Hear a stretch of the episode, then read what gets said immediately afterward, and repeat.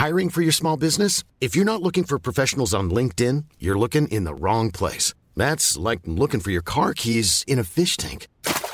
LinkedIn helps you hire professionals you can't find anywhere else, even those who aren't actively searching for a new job but might be open to the perfect role. In a given month, over 70% of LinkedIn users don't even visit other leading job sites. So start looking in the right place. With LinkedIn, you can hire professionals like a professional. Post your free job on linkedin.com/people slash people today. Aujourd'hui, on va parler des annonces de Nvidia qui a dit plein de choses intéressantes au CES. On a aussi Sony qui planifie une évolution du PS Plus et qui donne des chiffres sur le nombre d'utilisateurs du PlayStation Plus, lui aussi. Et enfin, Downtrail, dont on ne peut pas ne pas parler parce que sinon notre communauté serait en révolution totale, même si on n'est pas forcément les meilleurs pour pouvoir en parler. Bon, c'est pas grave, c'est tout de suite, c'est dans le rendez-vous jeu.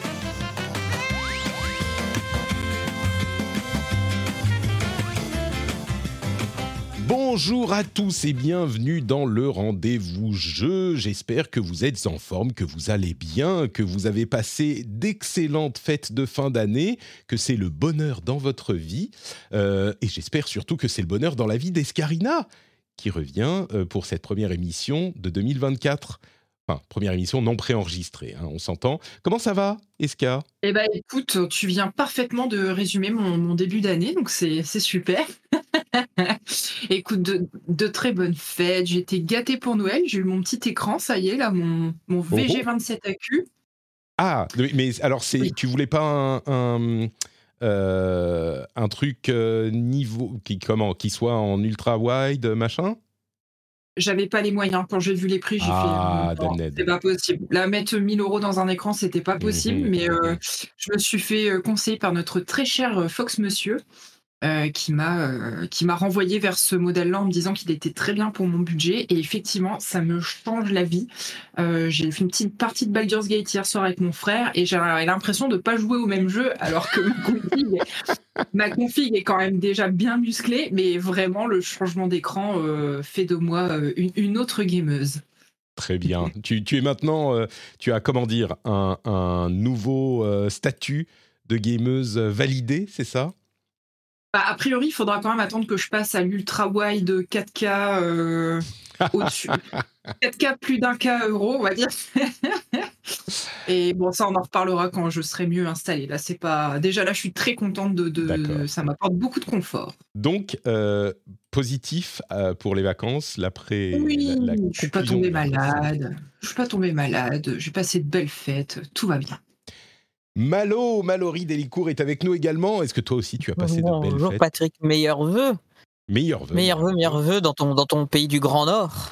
Oui, oula. euh, je, je- Alors, je, je vais raconter ma vie dans, le pays, dans les pays du Grand Nord dans un instant, mais je veux quand même euh, te dire bonjour à toi et te souhaiter bienvenue dans cet épisode.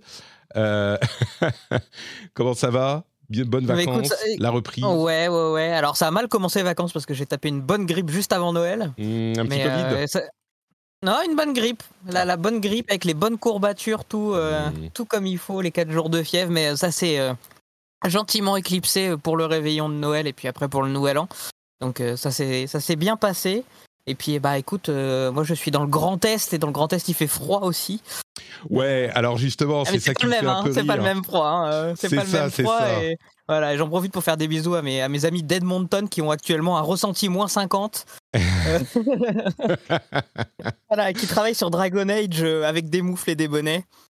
Je, je, je- tu sais, depuis que je vis en Finlande, euh, ça me fait beaucoup rire quand les gens disent euh, il fait froid parce qu'il fait genre euh, 2 degrés, tu vois. Donc, euh, Ouais, bah on Mais- s'habitue à tout, hein. Mais tu vois, moi, en fait, je vais, je vais quand même remercier les patriotes avant de me lancer. Je voudrais remercier les gens qui soutiennent l'émission. F. Martelet nous a rejoint il y a un petit moment. Il y avait un souci dans l'update des, euh, des, des, des, des noms des patriotes qui avaient eu lieu. Donc, F. Martelet nous a rejoint il y a un petit moment. Il y a Péligo aussi, il y a Johan Run et Coton Turbiné. Merci à vous tous. Le truc est rétabli, donc vos noms seront euh, cités comme il se doit. Merci à vous tous pour votre soutien et bien sûr, merci à Steph Sinalco et tous les autres patriotes qui permettent à l'émission d'exister. Un grand, grand merci à vous et qui me permettent du coup euh, de payer le chauffage. Parce que En France, il faisait genre 10 degrés. Je suis revenu en Finlande, il faisait moins 20. Moins 20. Alors après, les températures sont remontées, c'est devenu estival, il faisait genre moins 8. Mais maintenant, c'est en train de redescendre à moins 15, vous voyez. Donc euh, oui, vos, vos petits... Oh, il y a 2 cm de neige. Oh, oh, les bus ne, ne, peuvent plus rouler, machin. Ça me fait bien rire. Bah, Écoute, nous ici, euh, alors moi j'habite sur l'île, on est à moins 8 en ce moment. Mais je pense qu'on on Ah, a moins de problèmes de froid que Malo, ça c'est certain, Mmh. parce qu'effectivement le Grand Est c'est une région très froide. Mais tu vois, moins 8, moins 15 au final. Pas mal. Oui, oui, non, mais moins 8, c'est respectable, je vais dire.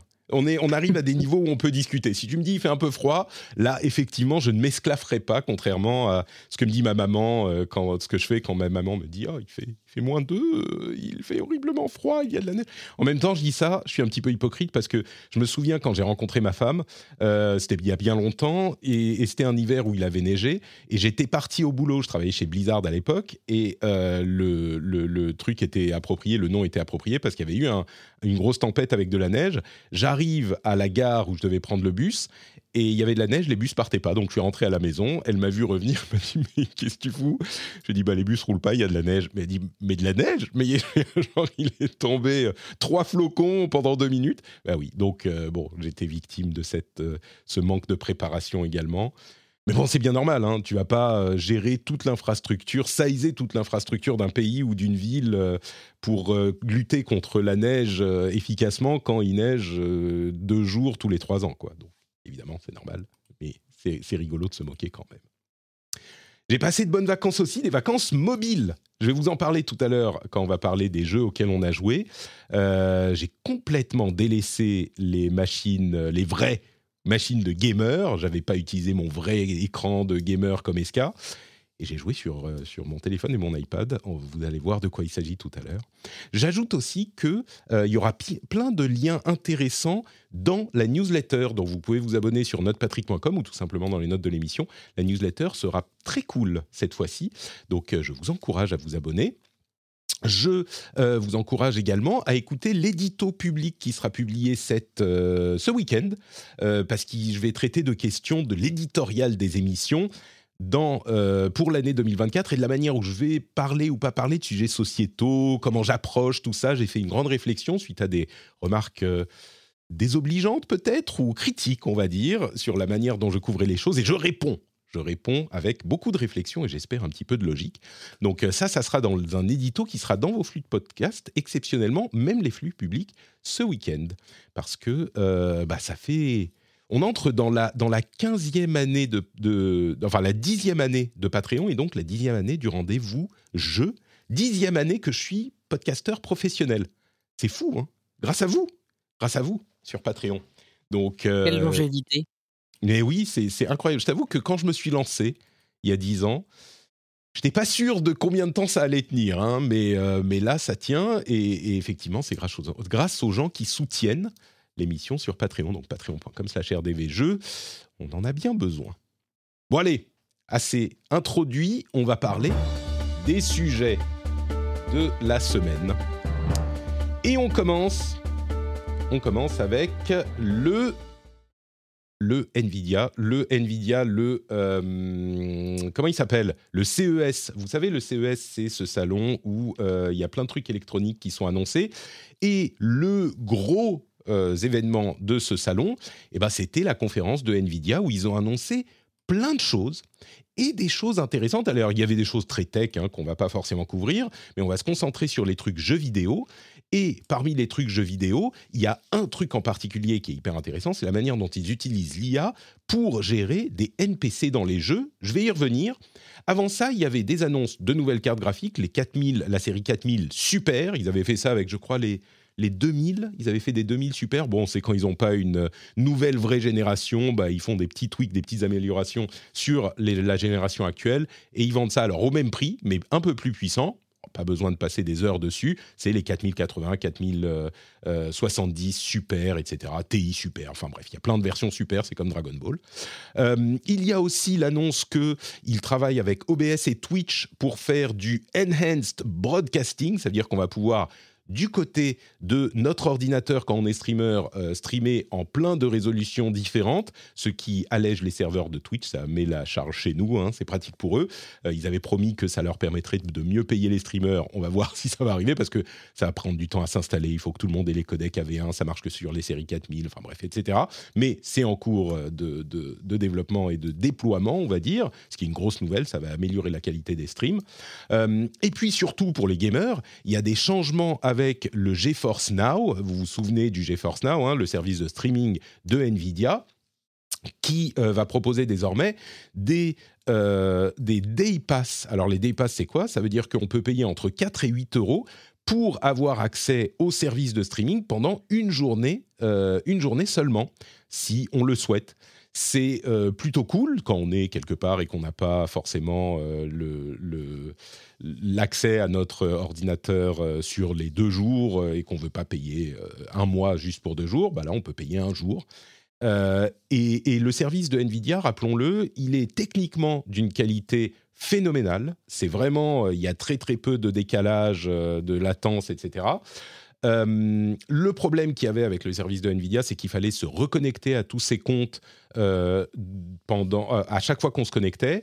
Et je ne sais pas si ça a été résolu. La dernière fois que j'ai essayé, c'était il y a peut-être un an. Peut-être que vous pourriez nous dire dans le Discord si c'est le cas ou pas. Mais il est vraiment, au niveau technique, d'une qualité incroyable. Vraiment. Et du coup, euh, il y a, oui, autre chose toujours pour le euh, Nvidia GeForce Now, qui entre parenthèses est dispo gratuitement, avec moins de priorité, il y a des coupures, etc. Mais on peut le tester gratuitement. Euh, et ben Diablo va avoir du ray tracing en mars et surtout Diablo Overwatch, Honkai Star, Star Rail, etc. vont arriver sur le GeForce Now aussi. L'un des autres problèmes de, du GeForce Now, c'est qu'il y avait des sociétés qui ne voulaient pas travailler avec eux et comme maintenant, et notamment Activision, comme Activision et passe euh, sous le contrôle est passé sous le contrôle de Microsoft et que Microsoft travaille euh, contractuellement avec les autorités euh, de, la concurrence européenne avec les services de streaming, et eh ben tous les jeux vont arriver sur les jeux que Nvidia veut vont arriver sur GeForce Now aussi, donc ça devient un, service très cool.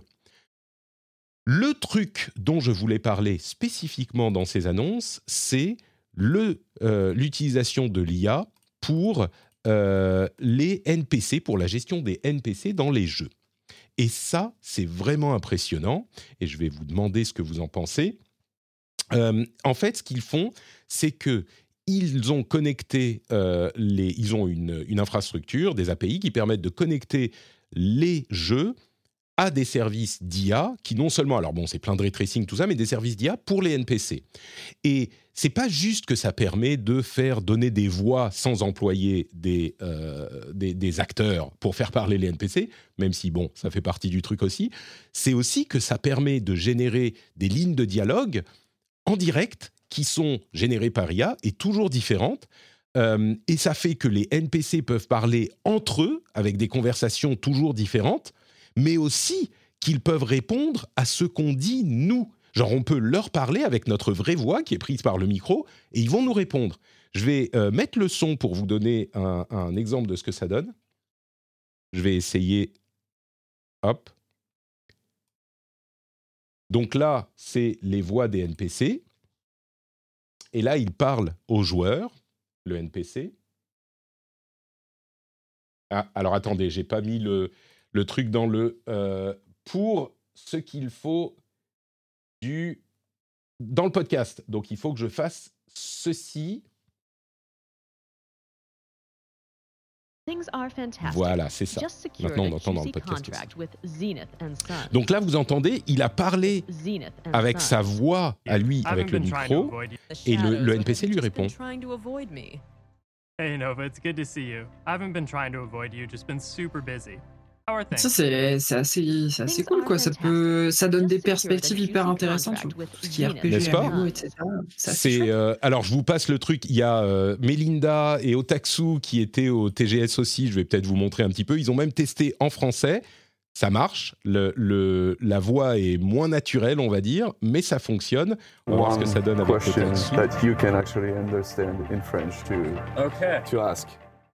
Voulez-vous coucher avec moi ce soir? Et il répond Désolé, mon ami, mais ce n'est pas mon genre. Mon cœur et mon lit sont réservés aux amateurs de ramen et aux amis qui ont besoin d'un endroit pour se poser. C'est dingue, hein Et ça marche. Mais Linda a fait euh, des questions euh, également on- et, et qu'ils ont partagées sur Twitter. Donc il répond effectivement, euh, effectivement en français. Ça va, ça va. Juste en train de servir des nouilles et de discuter avec les habitués. Et la, la question c'était ça. Comment ça va ce soir? Ça va, ça va. Juste en train de servir des nouilles et de discuter avec Alors en français c'est beaucoup moins entraîné, donc ça marche beaucoup moins bien. Euh, mais voilà, ce que j'ai trouvé vraiment intéressant là-dedans, c'est que euh, ça permet en fait d'utiliser l'IA avec une euh, perspective qui est euh, différente de ce qu'on imaginait jusqu'à maintenant. C'est-à-dire que ju- jusqu'à maintenant, on se disait bah, ça va remplacer les acteurs, ce qui est peut-être vrai dans certains cas, mais là, ça permet quelque chose de vraiment euh, nouveau et d'offrir plus de possibilités, quoi, aussi. Euh, ouais, donc Escas, t'avais l'air d'être un petit peu enthousiasmé par ça? Bah, euh, grave, euh, pour le coup, je trouve que c'est une, une utilisation de l'IA assez intéressante. Après, il faudra voir euh, euh, à quel euh, niveau va se situer la jauge de, de, de l'Uncanny Valley euh, dans tout ça et si ça va sortir des, s'ils vont sortir des dingueries. Ouais, potentiellement, ça peut donner, donner lieu à des vidéos assez marrantes euh, sur les réseaux sociaux. Mais Alors, je suis a- assez curieuse de voir ce que ça va donner. Il n'y a pas de doute que, euh, surtout si tu continues des conversations longtemps, euh, ça va finir par faire des trucs incroyables. Tu peux lui poser des questions, genre dans un jeu super cyberpunk, tu peux lui poser des questions sur, euh, j'en sais rien, sur Donald Trump, sur la nomination du dernier Premier ministre français ou ce genre de trucs. Et évidemment, il va pas tout savoir. Ça risque de donner des trucs débiles. Les gens vont abuser du système. Euh, Ouais, bah, puis la limite que tu vois euh, à ça, c'est que la- le dialogue avec un NPC est intéressant quand le NPC a une personnalité. Là, je pense qu'il va y avoir un moteur de dialogue derrière. Il y aura des personnages qui auront une personnalité, qui répondront pas pareil à la même question. Mais j'imagine que dans la majorité des cas, ce sera euh, entre guillemets le même personnage derrière à qui tu parleras. Et du Oh, coup, potentiellement, ça. Si, si c'est bien programmé, tu peux définir euh, des, des personnalités. Tu sais, tu préconditionnes. D'ailleurs, là, oui, je, je voulais je pas. pense qu'ils le feront, ils le feront que pour quelques personnages. Ils vont pas le faire Oui. pour, pour tous les NPC que tu croises, quoi. Donc, Alors, euh, Je dirais peut-être pas, mais si tu génères, euh, des, si tu fais générer les personnalités des NPC par IA aussi, tu peux scaler le truc assez loin. en Donc, effet, euh, je sais pas. ouais, c'est je, clair. je- je pense qu'il y a des possibilités quand même étonnantes. Et là, on a euh, deux NPC qui se parlent entre eux. Je sais pas si on peut. Euh, et qui se parlent entre eux et qui ont des conversations différentes. Donc là, c'est deux réponses différentes à la même question.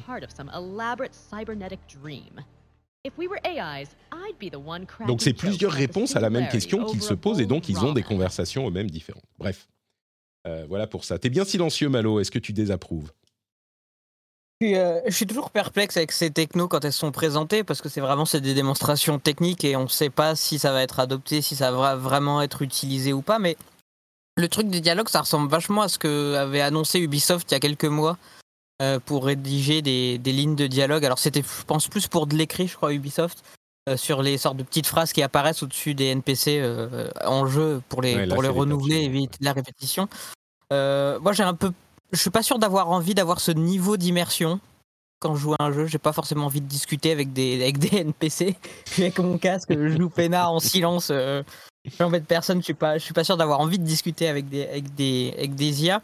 Euh, bah après, c'est aussi toujours euh, ce que vont faire les studios, ce que vont faire les éditeurs de ça, si ça les intéresse. Est-ce qu'ils vont simplement s'en servir euh, pour diversifier ces phrases que les auteurs n'ont de toute façon pas le temps d'écrire ni de réellement doubler dans plein de cas?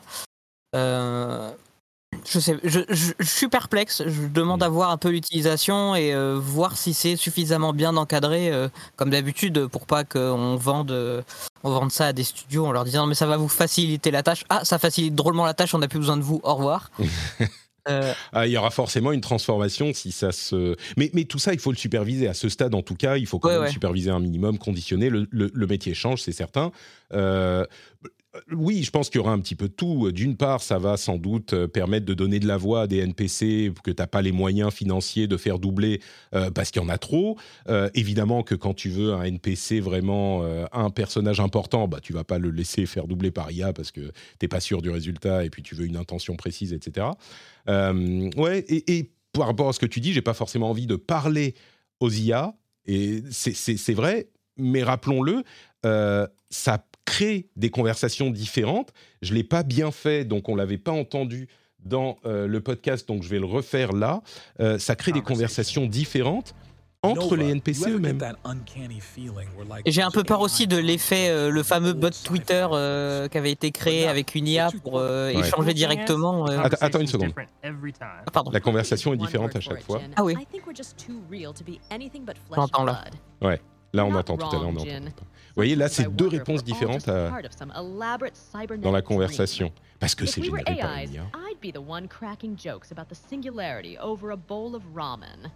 Bon, donc, euh, dans tous les cas, c'est comme tu dis, euh, c'est, c'est, faut voir comment c'est implémenté. Là, c'est, non, je l'ai pas, je l'ai encore viré. Je l'ai pas fait entendre. c'est pas vrai. Je suis désolé.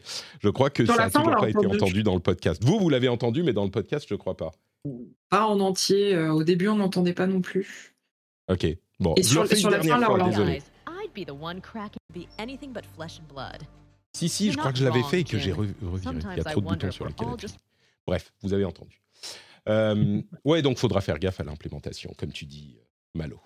Et à voir comment l'IA travaille, parce que justement, je me souviens de cette fameuse IA qui avait été euh, lancée sur Twitter, et au bout d'une heure, euh, à parler d'annihiler l'humanité, euh, elle faisait gloire à l'Allemagne des années 40, enfin, c'était euh, c'était c'était Ouais, et- absolument n'importe quoi au bout d'une journée, donc... Il y a ça et sur un, sur- plus- de façon plus légère, comment tu fais en sorte de contrôler l'IA pour qu'elle respecte le lore de ton univers?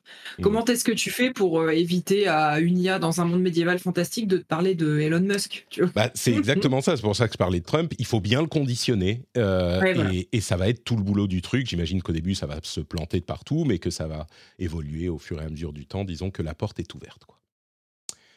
Euh, donc ça, c'était pour Nvidia. J'ai quand même euh, deux autres trucs à vous, euh, à vous montrer. D'une part, une nouvelle PC, une nouvelle machine PC console portable de MSI cette fois-ci qui s'appelle The Claw. The Claw, bon, ça s'appelle comme ça. Je trouve le nom bizarre, mais pourquoi pas. Bon, a rien de remarquable par rapport aux autres machines de ce type, comme la ROG Ally ou la, ou la Len- Lenovo Legion Go, si ce n'est quand même que euh, elle a un nouveau processeur. Ils promettent une batterie plus grosse et le nouveau processeur euh, Core Ultra, donc c'est les Intel Meteor Lake Core Ultra, donc il devrait être plus puissant. Donc c'est quand même notable mine de rien. Moi, je m'attache surtout à la question de la taille et elle fait à peu près la taille de euh, d'une. J'avais regardé les, les chiffres. Elle fait un, un- un petit peu plus petite, un petit peu plus grosse que la ROG Ally, qui est la plus petite que je connaisse. Donc, euh, mais pas aussi grosse que la Steam Deck, donc c'est pas trop mal. Euh, Il faudra voir le prix aussi, etc. et la date de sortie. Mais c'est encore une de ces machines qui continue la, la trend, qui était d'ailleurs la trend de, euh, de notre émission GOTY de l'année dernière. Vous vous en souvenez? Et puis, il y a le coussin vibrant de Razer euh, qui permet de ressentir les tirs dans les FPS qui vous tape dessus, euh, et ben ça, ça c'est une sorte de, en fait, de truc qu'on met sur le siège qui a un petit dossier, et quand vous êtes tapé dans l'épaule, ben ça vous fait un petit, euh, une petite vibration dans l'épaule. C'est le projet Esther. Euh, c'est intéressant, mais c'est un petit peu gadget, quoi. Bah, ça dépend. Malo, est-ce que tu préfères parler à un NPC ou te faire tirer dans le dos? Ah, je sais pas, hein. Peut-être les deux en même temps. Le Allez, Ouais, pourquoi pas, allez les deux. Euh, on, m'a, on, on- on peut peut-être parler à un NPC qui tape sur l'épaule et là, ça te fait vibrer l'épaule. C'est parfait. Ah là là.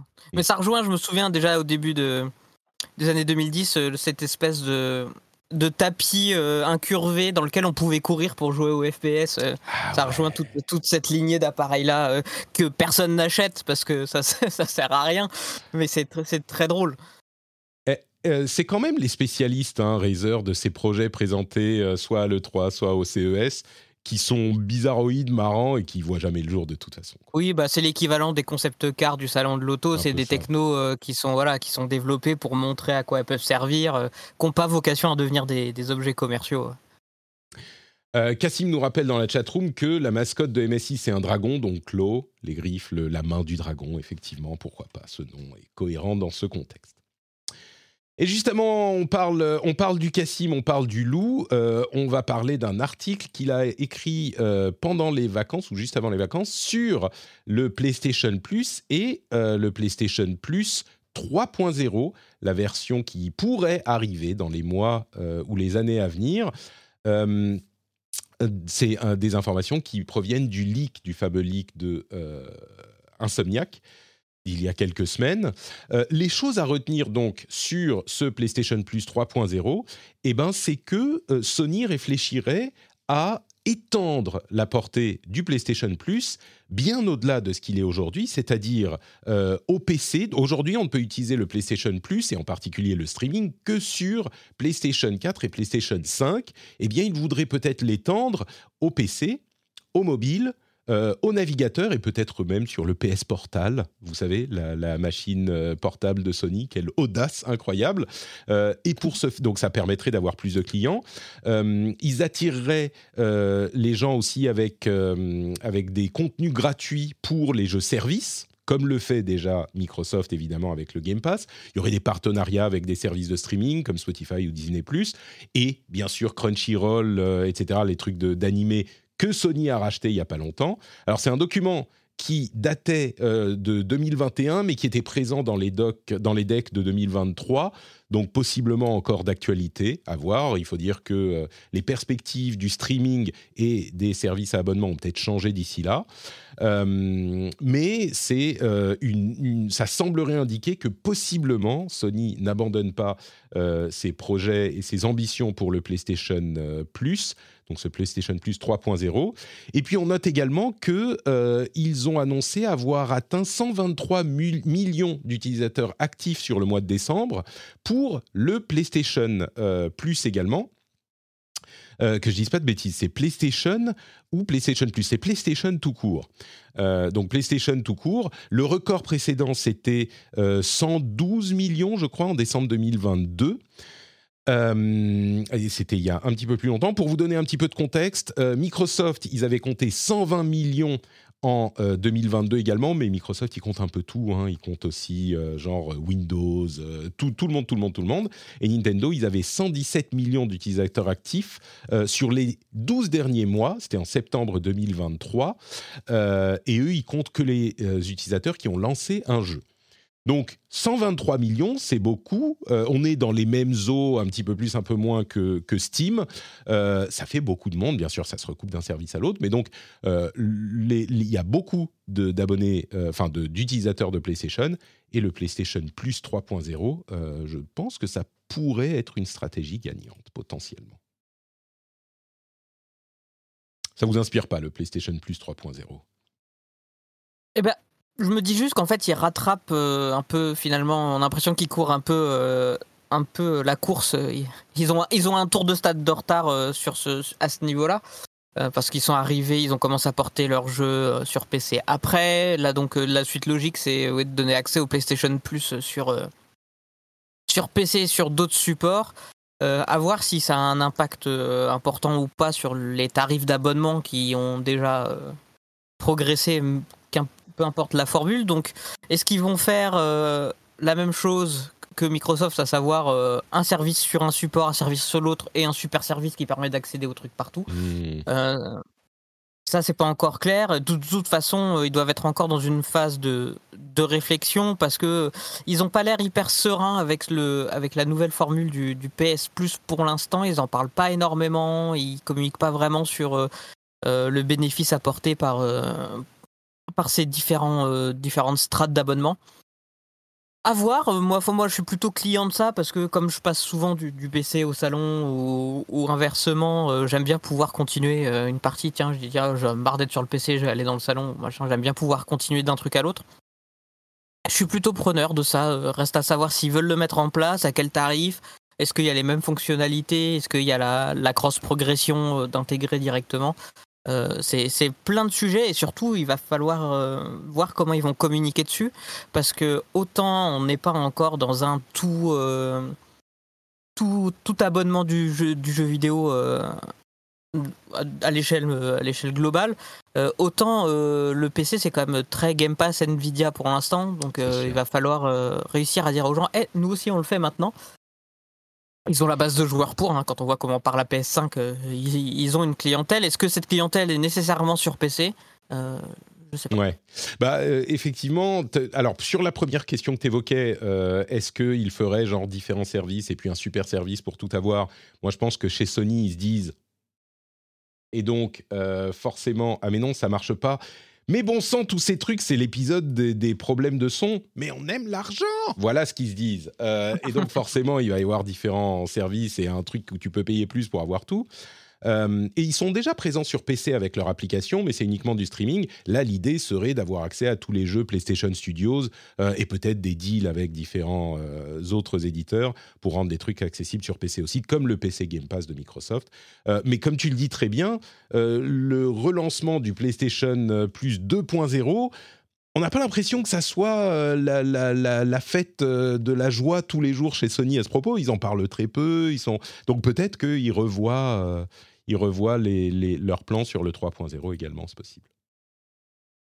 Euh, entre parenthèses, à propos de Sony, il y a visiblement une nouvelle manette DualSense euh, qui euh, est, apparue sur les, sur les magasins en ligne, qui aurait un petit peu plus d'autonomie et qui serait un peu plus petite. Alors, il y a un truc bizarre sur la plus petite parce qu'ils disent elle fait 9 cm de moins. Moi, je vois mal comment la PlayStation, la DualSense peut faire 9 cm de moins. À mon avis, c'est une erreur. Par contre, plus d'autonomie, je pense que c'est bon à prendre et c'est une DualSense V2. Donc, si vous venez d'acheter la DualSense, bravo, il y en a une V2 maintenant, vous pouvez la changer. Euh, C'est un vrai problème, l'autonomie de la DualSense. euh. Ouais. Ah, J'en ai très rapidement acheté une deuxième pour pouvoir tourner parce que sur une journée de, typique de, de, de test où je vais jouer plus de 10 heures, euh, il faut que j'en ai deux parce que ah sinon bah, faut euh, que ça tourne, oui. c'est juste pas possible quoi. Tu- Donc, tu euh, réussis à tenir combien de temps avec une manette? Oh, je pense que je fais. euh, Ouais, Cinq 7-8 heures, je dirais, euh, en fonction, de, en fonction du, du jeu. euh, Il y a des jeux où les inputs sont moins nombreux et ça demande sûrement un petit peu moins, où il y a un peu moins de vibrations, de retour haptique qui consomment, mais euh, ouais, je dirais entre 6 et 8 heures. euh. Ok, parce que j'allais dire, moi, j'ai jamais été confronté au problème, mais ça fait très longtemps que j'ai pas joué plus de 6 heures d'affilée sur ma PlayStation. Bah oui, et puis la plupart des gens, de toute façon, euh, c'est-à-dire que la les personnes qui sont capables de jouer plus de 8 heures dans une même journée, le pourcentage est ultra faible.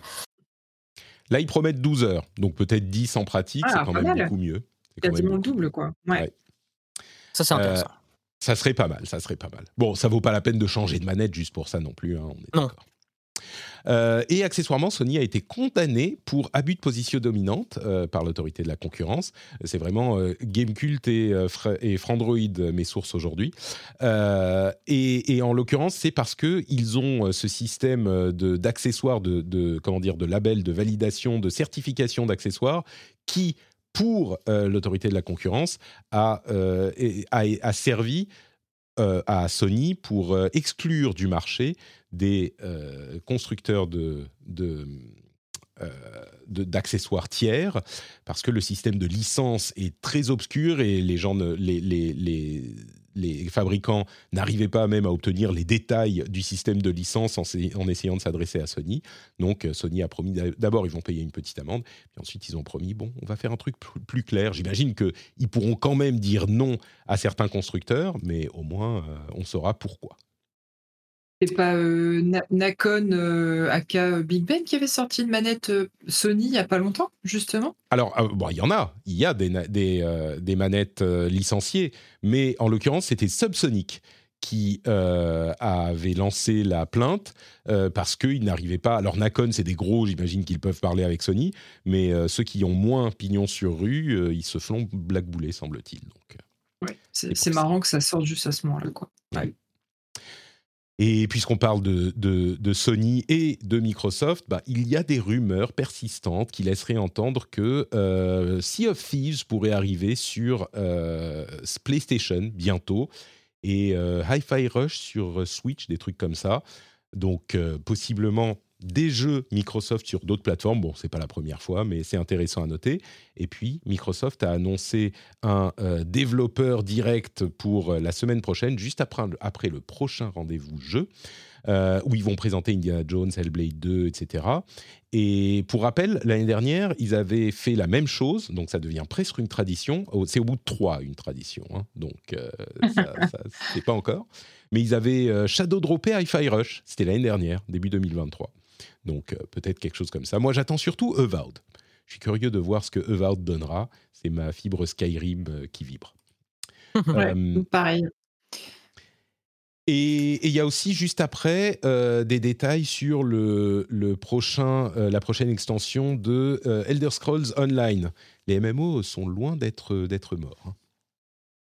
Euh, entre parenthèses, Minecraft Legends a, euh, le, euh, le chemin de Minecraft Dungeons en disparaissant, enfin en disparaissant. Ils arrêtent le développement. Bon, ils ont eu un an de développement, c'est bien, mais j'ai l'impression que c'est tous ces trucs Minecraft, même si Minecraft est de loin le plus gros jeu de l'histoire, eh ben, ils n'ont pas réussi à décliner dans d'autres, dans des licences annexes, hein, malgré leurs efforts et des jeux plutôt de qualité quand même. Ouais, Il y a des jeux comme ça qui sont tellement massifs que c'est difficile. Même les jeux, finalement, les jeux annexes de League of Legends, il y en a peu qui fonctionnent. Il y a eu vrai. tous les stories, les League of Legends stories euh, qui ont été faits par des studios tiers et bon, on n'a pas, ça n'a pas percé euh, plus que ça. Quoi. Et c'est- alors, c'est c'est marrant parce que ouais, je, je vais peut-être dire une bêtise parce que c'est vraiment des potes qui m'en ont parlé, donc je vais peut-être très mal retranscrire, mais apparemment, il y a Lego Fortnite qui marche très fort là depuis Oui. quelques mois. Et quand ils m'expliquaient, je leur disais, mais c'est Minecraft en fait, là, Ah que bah, vous êtes en train de me, de complètement. me décrire. Donc, tu vois, c'est- marrant de voir que d'autres ont réussi à mieux se rapproprier le truc que les initiateurs de la formule eux-mêmes. Quoi. Ah mais les... alors Minecraft lui-même marche très très fort. hein, c'est juste leur, euh, Oui, leur, euh, déclinaison en d'autres euh, d'autres titres qui sont Oui. un petit peu moins qui ont un peu moins de succès. Mais Il y a oui, tellement de modes, il y a tellement de trucs créatifs que, en fait, finalement, il n'y a pas d'intérêt à aller euh, proposer commercialement une alternative. Euh, C'est juste, euh, mets, ça mets ça en mode euh, officiel dans ton, dans ton jeu de base et il presque. Ouais. n'y a, pas- y a pas besoin de faire un jeu séparé, je pense. Je me demande d'ailleurs si effectivement ça aurait pas été plus malin de faire une Fortnite et de mettre dans le client Minecraft d'avoir un Carrément. moyen de euh, coller Minecraft Legends et Minecraft Dungeons dans le client euh, Minecraft. Euh, bon, en l'occurrence, euh, ça utilise pas le même moteur, etc. Donc euh, ça aurait pas forcément marché, mais, mais ça aurait peut-être été plus malin. Euh, et sur les trucs de League of Legends, t'as pas tort du tout. À mon avis, ils ont tellement peu communiqué dessus. Les jeux étaient sympas, étaient corrects, mais euh, ils ont tellement pas l'habitude de communiquer sur League of Legends lui-même. C'est une bizarrerie du monde du jeu vidéo. Ils communiquent quasiment pas sur le jeu, euh, outre qu'à travers l'e-sport et encore. Enfin, on va le voir tout à l'heure un petit peu quand même. Mais, mais ils se reposent entièrement sur leur base de fans. Là, il fallait aller chercher autre chose. Ils se sont peut-être dit bon, ben, on a tellement de fans de League of Legends qui vont aller acheter ces jeux-là aussi. En fait, euh, j'ai pas l'impression que ça soit passé comme ça. Et dernière précision sur ces histoires de Game Pass et PlayStation Plus, euh, il y a en janvier, on aura euh, Assassin's Creed Valhalla qui arrive sur le Game Pass et Resident Evil remake du, le remake du 2. Et le remake du 2 arrive aussi sur PlayStation Plus et Extra. Donc si vous voulez jouer à Resident Evil, bon, vous n'avez pas d'excuse pour ne pas le faire. Dernier sujet de, notre, nos trois sujets à retenir. Alors, faut que je fasse une petite, euh, un petit disclaimer avant de parler du sujet dont je veux parler. Je ne suis pas un joueur de Final Fantasy XIV, mais je pense qu'il est important de parler Final Fantasy XIV et de Downtrail, qui est la prochaine extension qui a été euh, détaillée plus en profondeur à la FanFest, qui est le, rendez-vous annuel de, euh, de Square Enix pour parler, de Final Fantasy. C'est un petit peu la BlizzCon pour Final Fantasy XIV. Euh, Comment dire Alors, qu'est-ce que c'est que Downtrail Downtrail, c'est l'extension qui vient après le climax incroyable de euh, Endwalker, qui était la fin d'un arc narratif euh, qui a duré une décennie presque sur Final Fantasy XIV. Euh, et là, c'est les vacances. C'est on va dans une île paradisiaque et c'est tout est cool, tout est tranquille. Bon, il y a des trucs derrière, bien sûr, mais c'est le, le moment de se détendre un petit peu après beaucoup d'émotions et d'arcs narratifs euh, Euh, et comment dire?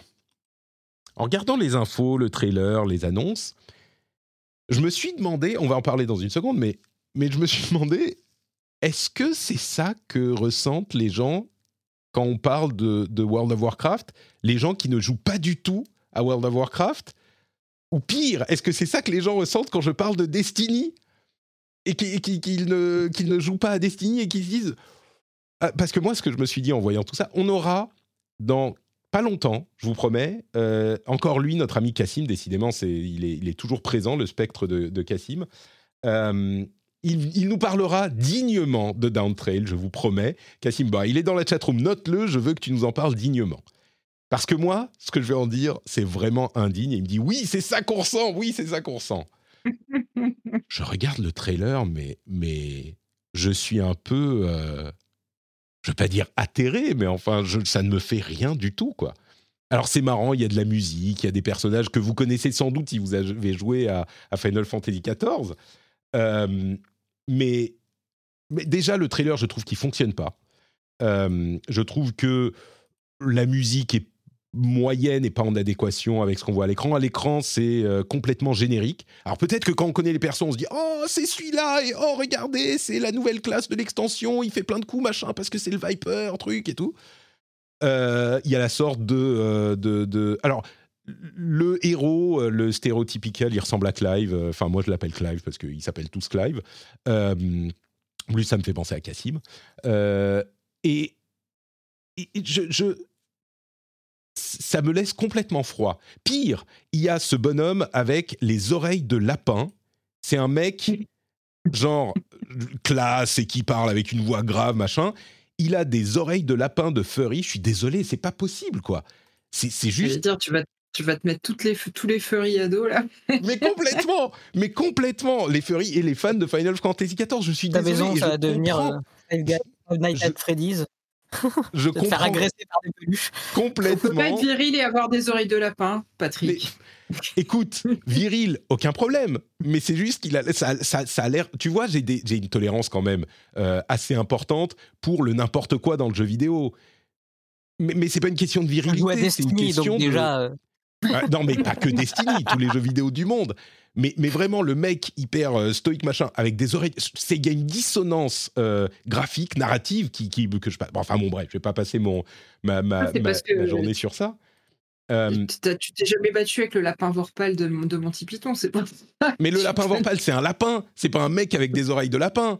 Euh, bien sûr, qui saute. C'est un vrai lapin qui saute d'une gorge à l'autre, qui, qui tue tout le. ah, attendez. Bref, oui. Alors, il va sortir des oreilles de lapin, Malo. Mais euh, bon, à côté de ça, le trailer, ça fait très Monster Hunter. C'est très japonais, quoi. Le, le doublage euh, français, le doublage en anglais, je trouve qu'il ne marche pas. Je l'ai vu trois fois le trailer et en japonais. En japonais, ça passe un peu mieux, mais en anglais, c'est juste bizarre, quoi. C'est uncanny. T'as l'impression presque que c'est des, IA qui font le truc. Tu sens que c'est une traduction. Et souvent, c'est le cas en japonais. C'est pour ça que généralement, je préfère voir les trucs japonais en japonais et en VO en général.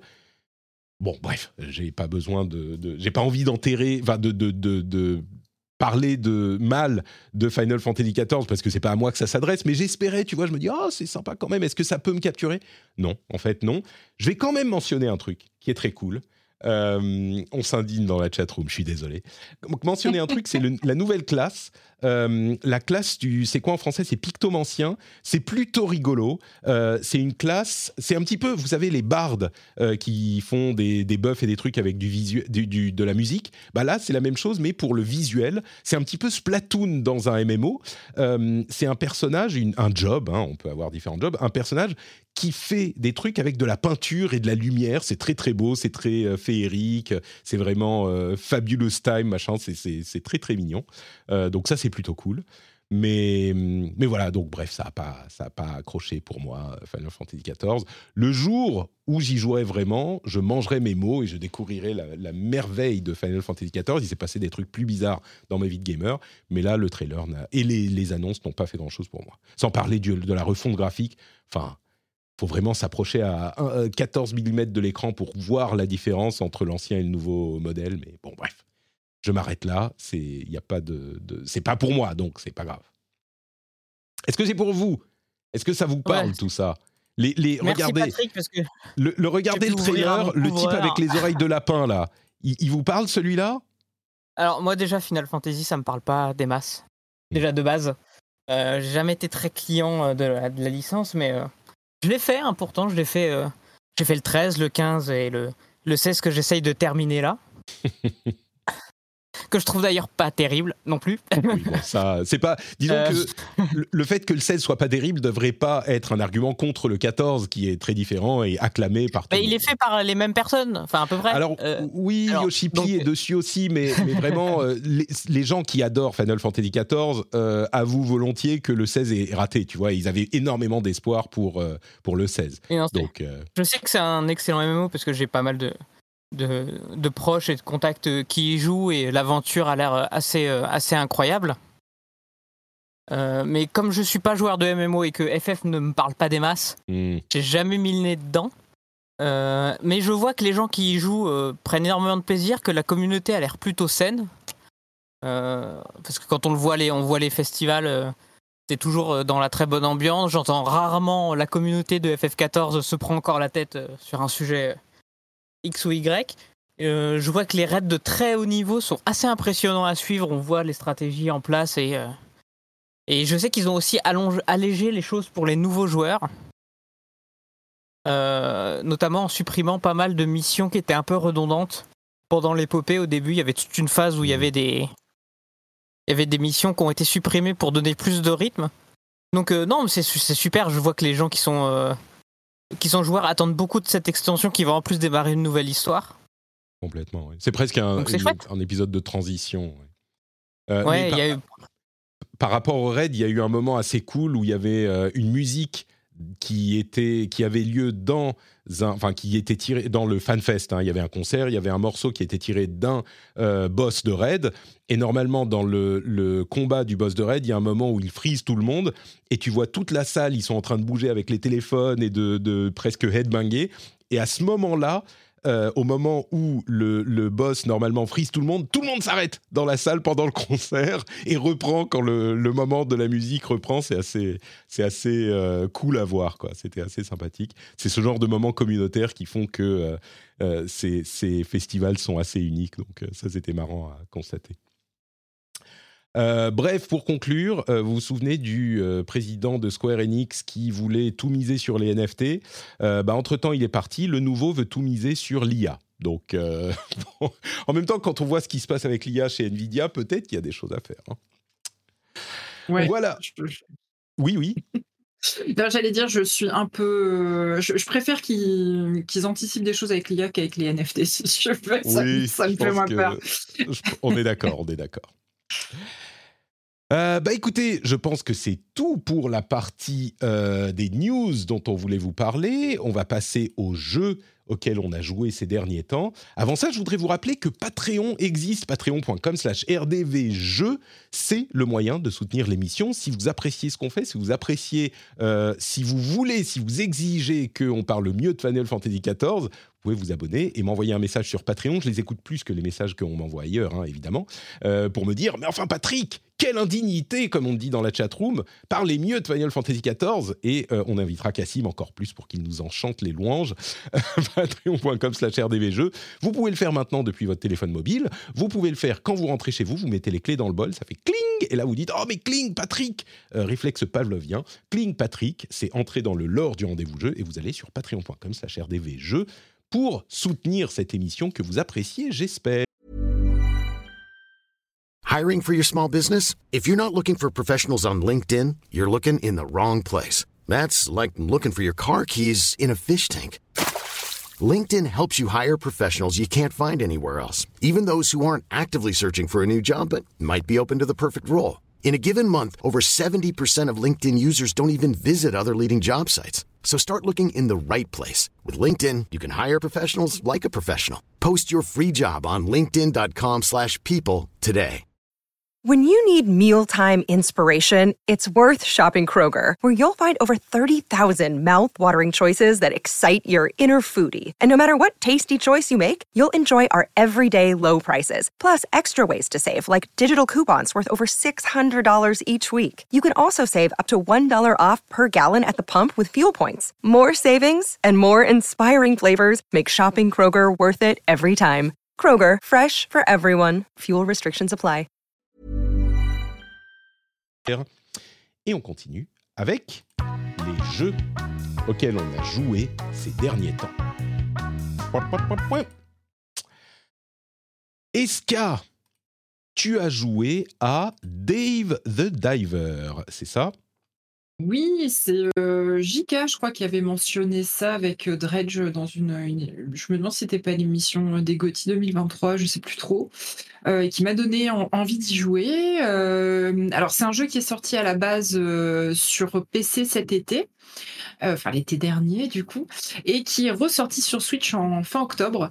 Euh, et du coup, euh, vu que je partais en vacances quelques jours, ça me faisait un petit jeu à emmener, donc j'étais assez contente. J'ai testé la démo de Dave the Diver euh, sur euh, Switch et j'ai testé par la même occasion la démo de Dredge. Donc j'ai très vite vu que Dredge serait pas un jeu pour moi, vu que c'est un jeu de, on va dire, euh, C'est horreur aquatique. horrifique, ouais, voilà. Donc, euh, bon, bah, j'apprécie beaucoup les univers Lovecraft- Lovecraftiens, mais bon, là, j'ai très vite vu que j'allais pas accrocher, ce qui n'a pas été le cas de Dave the Diver. Alors, moi, ça fait partie des, des jeux avec un, un gameplay euh, un peu asymétrique que j'apprécie. C'est-à-dire que tu sais, c'est les jeux où tu as un gameplay le jour et un autre gameplay la nuit, euh, un peu comme. euh, Donc là, bah, en l'occurrence, tu t'incarnes un, un homme un peu bedonnant qui s'appelle Dave et qui se retrouve à aller pêcher des poissons. Donc de jour, il pêche et en fait, de nuit, il sert dans un restaurant de sushi les poissons qu'il a pêchés la journée. Euh, donc c'est un jeu en petit pixel art, euh, tout mignon. Moi, je fais de la plongée à titre personnel et j'adore euh, tout ce qui est univers aquatique et qui ne fait pas peur, je précise. C'est pour ça que j'avais été un peu déçue par, je crois que c'était Into the Waves, là, le jeu de euh, Quantic Dream Under the dont on Waves. avait parlé. Under the Waves, ouais, merci. Euh, et donc Dave the Diver, c'est un petit peu ma revanche euh, du, face à, ce, à cette déception-là. Euh, c'est très coloré et en fait, ils, te, ils te mettent en place une, une, histoire un peu délirante avec une histoire de... Il y a un peuple sous-marin que tu vas découvrir. donc il y a, y a beaucoup de fantastique autour de, de l'histoire et en fait, pour que ce soit pas trop répétitif et lassant, parce que comme tous les jeux de ce genre-là, un petit peu comme les Moonlighters, les choses comme ça, où tu fais, euh, en gros, tu vas euh, chasser euh, le, jour et la nuit, tu vas en gros crafter ou on va dire tirer les bénéfices de tout ce que tu auras récolté la journée. Ça peut, ça devient vite, tu, tu peux faire ce que tu veux, ça devient vite répétitif et ça peut être lassant. Et donc là, en fait, il te ponctue ces journées-là avec des quêtes, une histoire de fond qui est, qui est assez originale et amusante. C'est un jeu qui se prend pas du tout au sérieux. Il y a beaucoup de second degré. Euh, par contre, il, euh, il met, alors ça c'est pour mon côté un petit peu intello, euh, toute la faune, enfin on va dire 98% de la faune euh, marine du jeu, c'est la vraie faune marine. Donc, euh, euh, ils te mettent des petites descriptions. Quand t'aimes ça, c'est hyper chouette parce que t'apprends des choses en t'amusant sur le, tous les petits poissons et enfin toute la flore et la faune qui peuplent les fonds marins. Donc, c'est c'est vraiment plaisant. Moi, je vois pas le, le temps passer euh, parce que je trouve que les deux phases de jeu sont, sont fun. Euh, la, la phase où tu dois servir les plats dans le restaurant de sushi est peut-être un peu plus basique, mais euh, la phase euh, la phase de plongée est chouette. Donc et au fur et à mesure, il te déverrouille des nouvelles fonctionnalités dans le jeu. Donc tu vas Mais pouvoir améliorer ton plongeur. Justement, c'était genre la dixième personne qui me dit Dave the Diver, c'est super cool, il y a ces deux phases, machin. Mais, mais personne m'a jamais expliqué ce qu'est le jeu, genre c'est quoi le gameplay? Qu'est- Qu'est-ce qu'on fait dans ce jeu?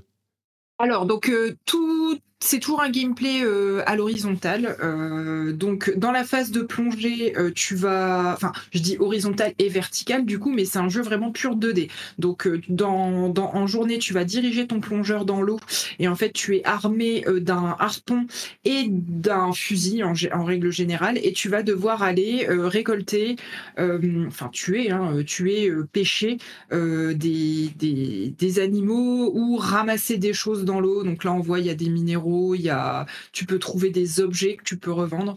Mais on va dire que ton objectif principal, c'est plonger de plus en plus profond Mm. pour découvrir euh, de, nouveaux, euh, de nouveaux poissons euh, qui viendront agrémenter ton restaurant. En gros, plus un poisson est difficile à pêcher, plus en général il a de la valeur dans ton restaurant. Et donc, ça va permettre à ton restaurant de gagner en, en popularité. Donc, ça, c'est pour Et la ça, partie. ça a l'air d'aller assez loin, effectivement. Ce que tu vas découvrir, quand on voit dans le trailer, c'est un peu, c'est pas que des poissons, quoi. Mais on va peut-être pas. se- Non, voilà, il y a, y a- voilà, il y a, on va dire, il y a une partie très réaliste, on va dire, presque documentaire, et une autre partie complètement what the fuck euh, qui fait Mm. que, qui fait que c'est assez fun. Euh, et du coup, effectivement, dans la partie nuit, toi, tu es juste serveur, donc tu as un, un grand euh, cuisinier qui, qui travaille pour, pour le restaurant, et toi, tu viens juste servir les plats, les bières, le thé. Donc voilà, après, c'est un, il faut que tu amènes tous les trucs au jeu de. Oui, en ultra simplifié. En ultra simplifié, c'est-à-dire que toi, toi, tu fais la carte, donc tu choisis les plats qui sont mis euh, au menu du jour, parce que selon les, les journées de la semaine, bah, des fois, tu as des événements, genre, je sais pas, tu as la journée euh, spéciale méduse, et bah, tu vas servir plutôt des plats à base de méduse. Mmh. Euh, mmh. Euh, et donc, bah, à toi, effectivement, en journée, d'aller plutôt chasser des méduses pour remporter le plus de points sur, sur ces journées-là. Euh, et puis après, bah, tu dois servir, euh, par exemple, tu dois servir les bières, mais il faut pas mettre trop de mousse. Donc, tu peux pas servir ta bière n'importe comment. Donc, faut faire attention. Donc, euh, moi, j'aime bien. Ça, ça détend. C'est pas trop prise de tête. Il y a quand même un petit peu de challenge parce que tu as une, une notion de, on va dire, tu as ton oxygène à, à surveiller quand tu plonges. Mm. Tu peux pas porter trop de poids. Euh, t'as, enfin voilà, tu as quand même tout un ensemble Ouais. de paramètres à, à gérer qui mettent un peu de challenge. Mais euh, voilà, c'est un super jeu de vacances. euh, c'est, euh, c'est second degré, très détente et c'est très joli. Je trouve que visuellement, vraiment, c'est, c'est, très chouette. C'est attrayant. Très bien, donc ça s'appelle Dave the Diver, c'est dispo sur Steam et sur Switch. Ton jeu de vacances à toi, Malo, c'était évidemment Suika Game, comme tous les gens Oui. euh, intelligents. Euh, bon, on peut, Ah on peut en parler. Mais tu pourrais aussi. Écoute, il coûte 3 euros. Euh, L'intelligence, c'est pas cher. Hein. 3 euros sur Switch. Ah, je pense ça. que tu vois, ça peut, ça peut le faire. Euh, Suika Game, euh, on va, on n'a pas besoin d'en parler deux heures, hein, mais euh, parce que tu as aussi joué à, à God of War euh, Ragnarok Valhalla, dont je parlais un petit peu il y a Absolument. quelques semaines. Mais, mais deux salles, deux ambiances. Hein. Ouais, un petit peu. T'as succombé à la mode du coup? Oui, euh, je cherchais un, un petit jeu parce que je suis dans une phase où euh, je papillonne de jeu en jeu en me disant oh là là, qu'est-ce que je vais faire parce que j'attends Yakuza et en attendant euh, j'essaye de m'occuper. Et, euh, et Prince of Persia d'ailleurs que j'attends aussi. Euh, Ils sont très donc très je me bons, suis Prince dit, of Persia. ouais. Je pense qu'on en parlera la Ouais. semaine prochaine. Mais... j'ai hâte, j'ai hâte de, Ouais. de pouvoir mettre les mains dessus sur la démo qui doit pas être loin d'être disponible d'ailleurs. Mhm. Euh, alors, j'ai vu des gens euh, y jouer. Je me suis dit, oui, bon, euh, c'est un, un jeu de réflexion classique, Tetris 2048. Et puis, je me suis dit, bon, allez, 3 balles, j'ai des points or à dépenser sur Switch, ça, ouais. utilisons-les. Et, et ben, le jeu a aspiré mon âme. Ça fait, ça fait 15 jours que je fais 15 parties par jour avant de dormir.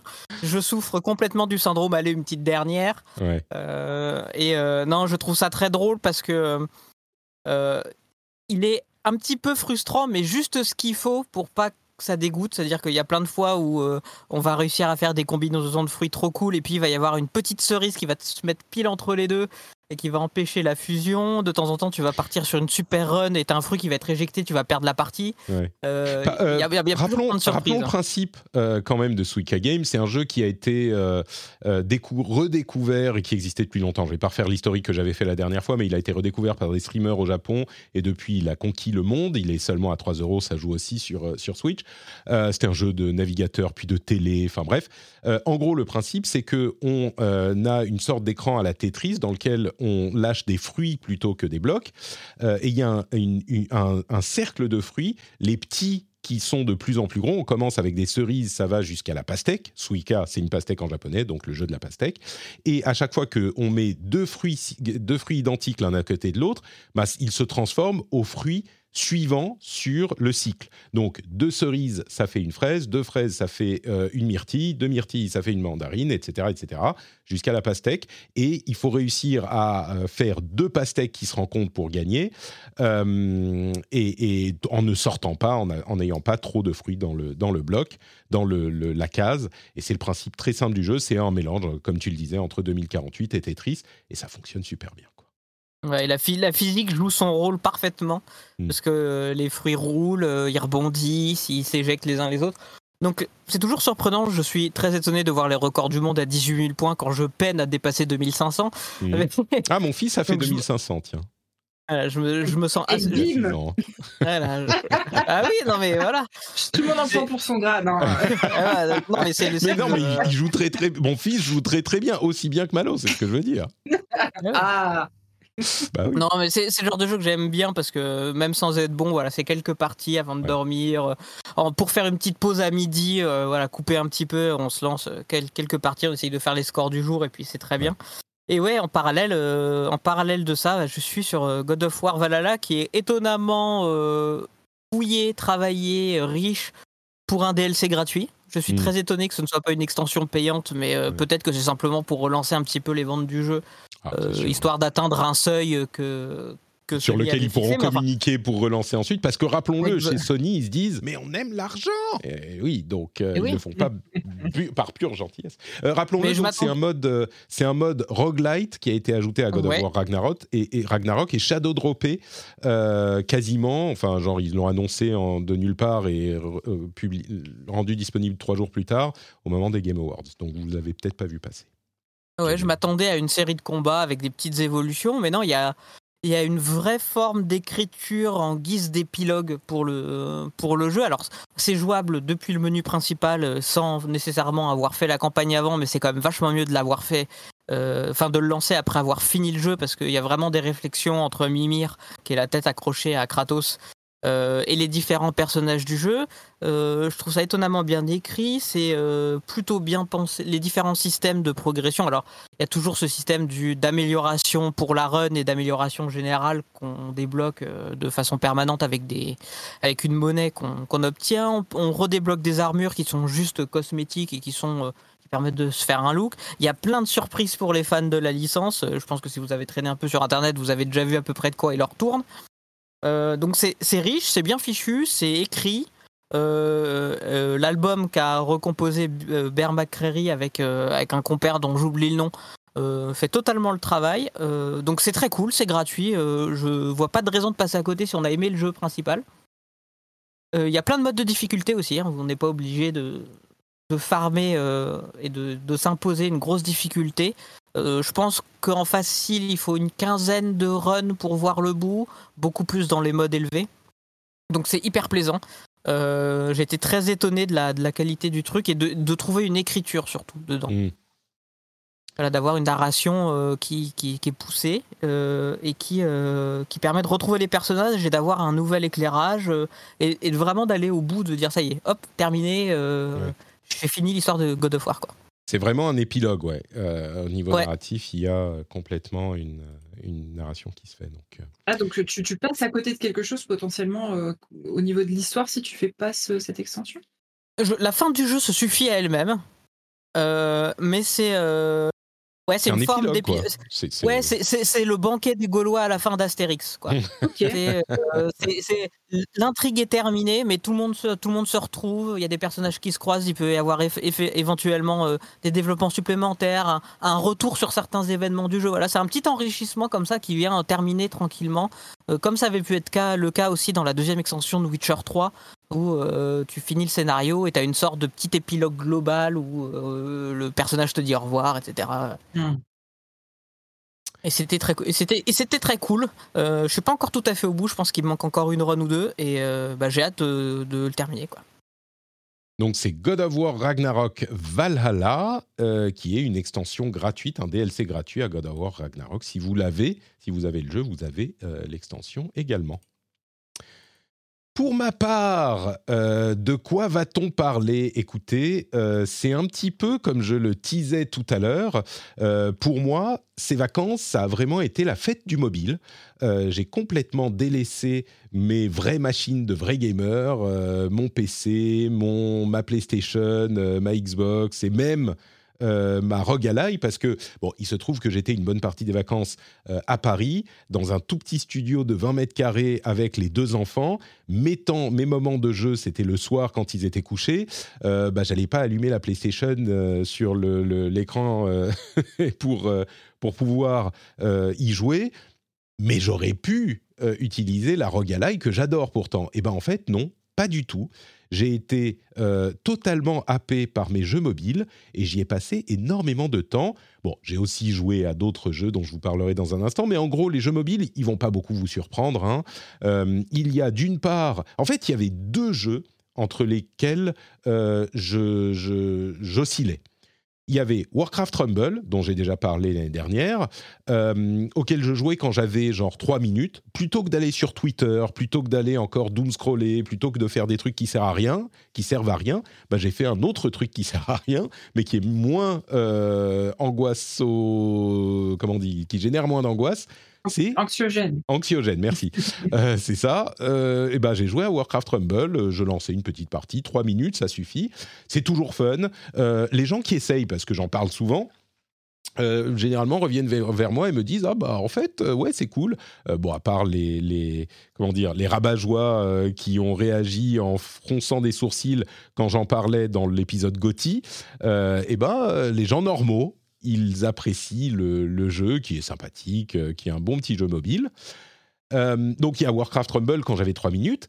Et il y a le grand retour de League of Legends Wild Rift, euh, auquel je jouais, lui, quand j'avais une trentaine de minutes. Une partie, on va dire, c'est entre 15 et 20 minutes à peu près, une partie de Wild Rift. Euh, mais bon, le temps de se loguer, machin, il faut compter, euh, vaut mieux compter 30 minutes parce que tu peux pas te déconnecter en milieu de partie. Quand j'avais 30 minutes, eh ben, je lançais sur mon téléphone ou surtout sur mon iPad, je lançais Wild Rift, auquel j'avais beaucoup joué après la sortie de Arkane. Euh, pendant des mois et des mois, j'étais sur Wild Rift. Euh, ces derniers temps, je m'étais relancé sur League of Legends, comme vous le savez bien sûr, et je vais en reparler dans un instant. Euh, mais là, bah, pour, euh, comme je je pouvais pas jouer à League of Legends PC dans ces conditions, bah, je me suis relancé sur Wild Rift et j'ai recommencé à prendre tellement de plaisir sur Wild Rift lui-même euh, en tant que jeu indépendant, en- complètement en parallèle de League of Legends.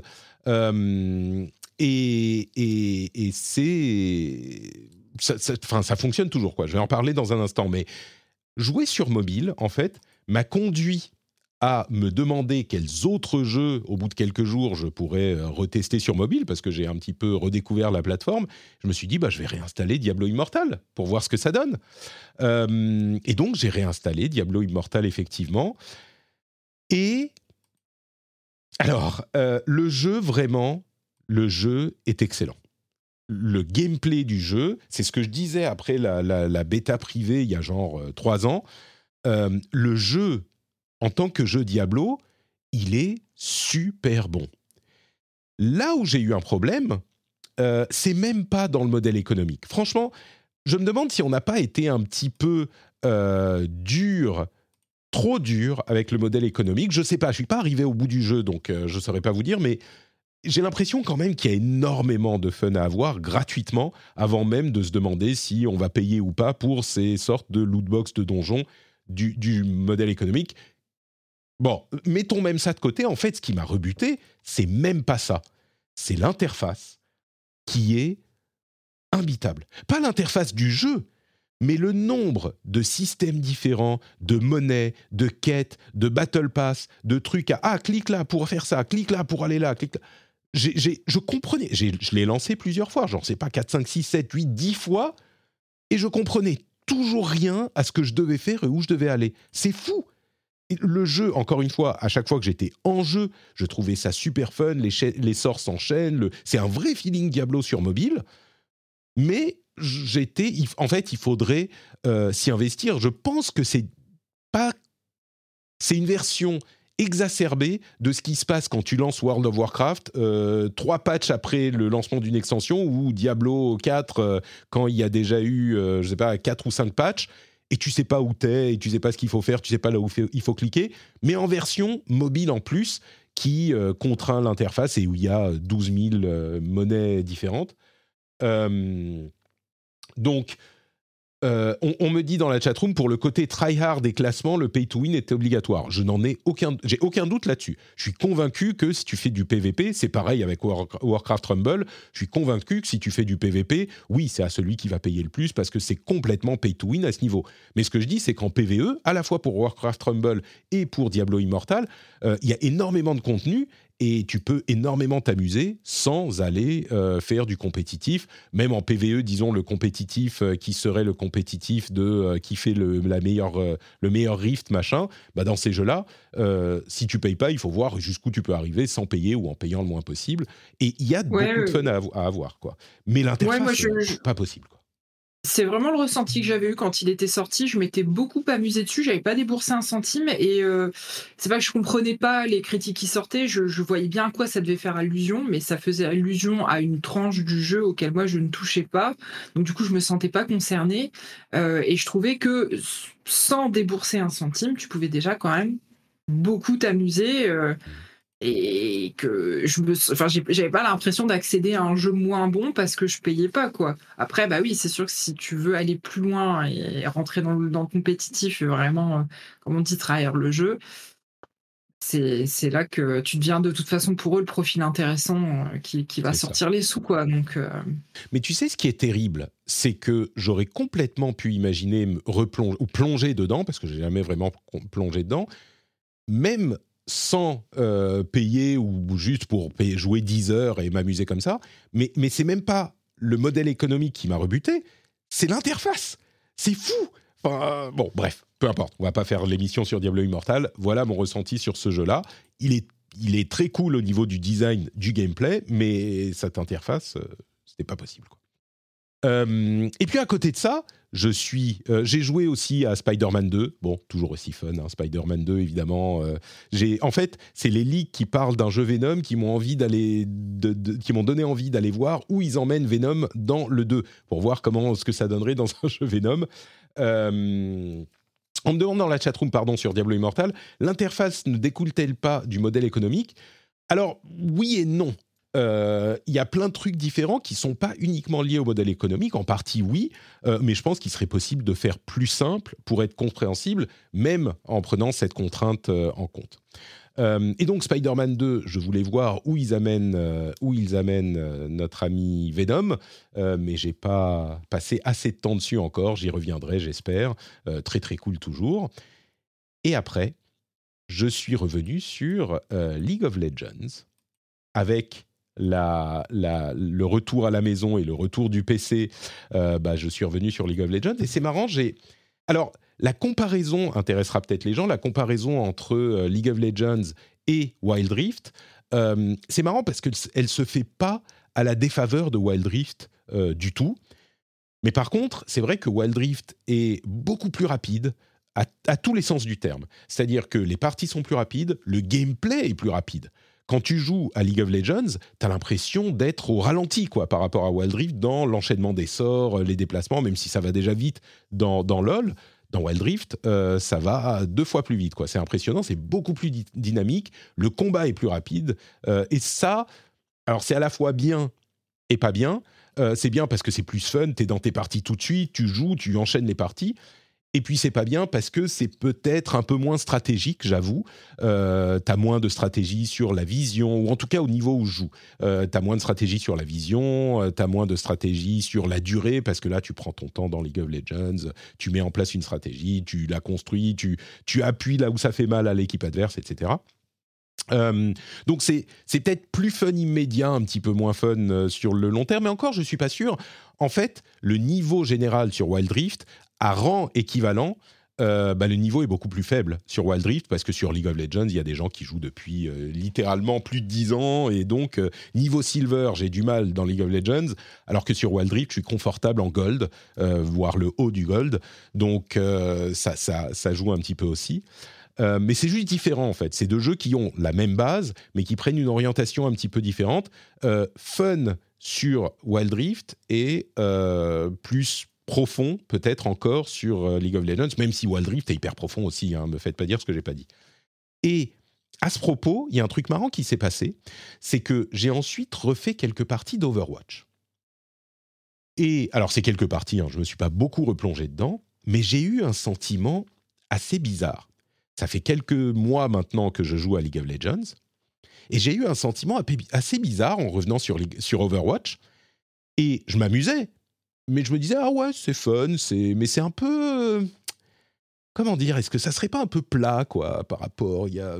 J'arrive pas à définir, et puis je me suis dit, mais c'est un sentiment que, que j'ai déjà entendu décrit quelque part, mais j'arrivais pas à mettre le doigt dessus. Et en fait, en y réfléchissant, j'ai compris ce que ça m'évoquait. Il y a des gens qui euh, ont du mal à revenir sur des jeux entre guillemets normaux après s'être plongés dans les jeux From Software.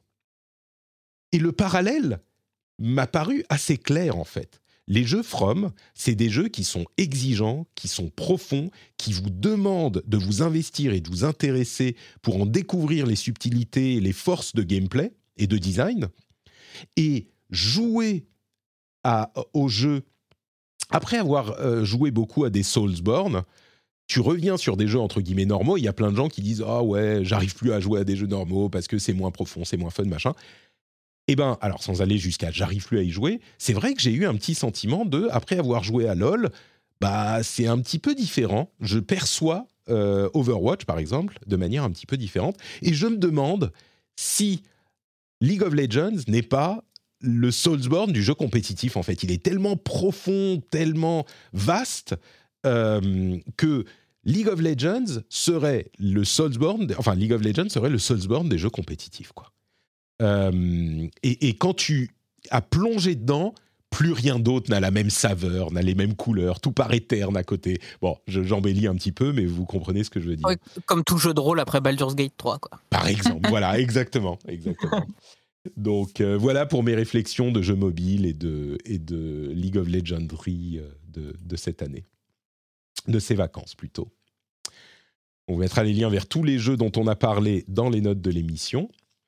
Et euh, bah, on va continuer avec les, petites news un petit peu plus rapides dans le reste de l'émission. Mais on va continuer avec League of Legends. On n'a pas eu assez. Euh, Il n'y en a pas eu assez et je voudrais vous parler un instant d'un truc euh, assez marrant. Alors d'abord, c'est l'ouverture de la saison 2024 qui est assez cool. C'est un gros événement dans League of Legends. Mais euh, d'une part, il y a euh, quelqu'un, il y a quelqu'un sur Twitter qui m'a envoyé un mot en me disant ah regarde, il y a un il y a un tweet sponsorisé d'un truc qui soutient la K-Corp euh, qui est arrivée dans la Ligue européenne de League of Legends, donc la Carmine. Et je lui ai dit, ah, mais et donc ça, t'as compris euh, ce tweet parce que j'en ai parlé dans l'émission Il me dit, oui, oui, tout à fait, exactement. Et donc, je suis bien content d'éduquer les gens à, à- à ce que c'est que l'e-sport de League of Legends. Mais au-delà de ça, pour l'ouverture de la saison, qui commence là dans quelques jours, euh, la Ligue européenne, qui n'est pas la meilleure ligue du monde, en fait, pour l'e-sport, il y a plusieurs ligues euh, différentes dans le monde pour League of Legends. Il y a la Ligue européenne, la LEC, il y a des ligues euh, en Asie, aux États-Unis, etc., etc. Et la Ligue européenne, bon, bah, visiblement, elle se démerde pas super bien.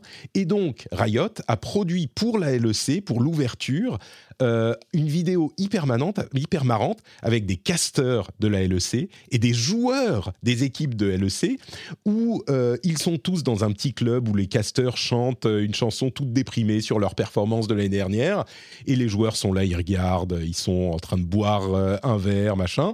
Puis il y en a un qui envoie une tomate et il dit Eh, euh, Vous pourriez pas faire un truc un petit peu plus hypant, machin? Alors ils disent Mais enfin, on n'est pas des magiciens, euh, on peut pas euh, réussir à faire des trucs comme ça, euh, on est pourri, on est pourri, quoi.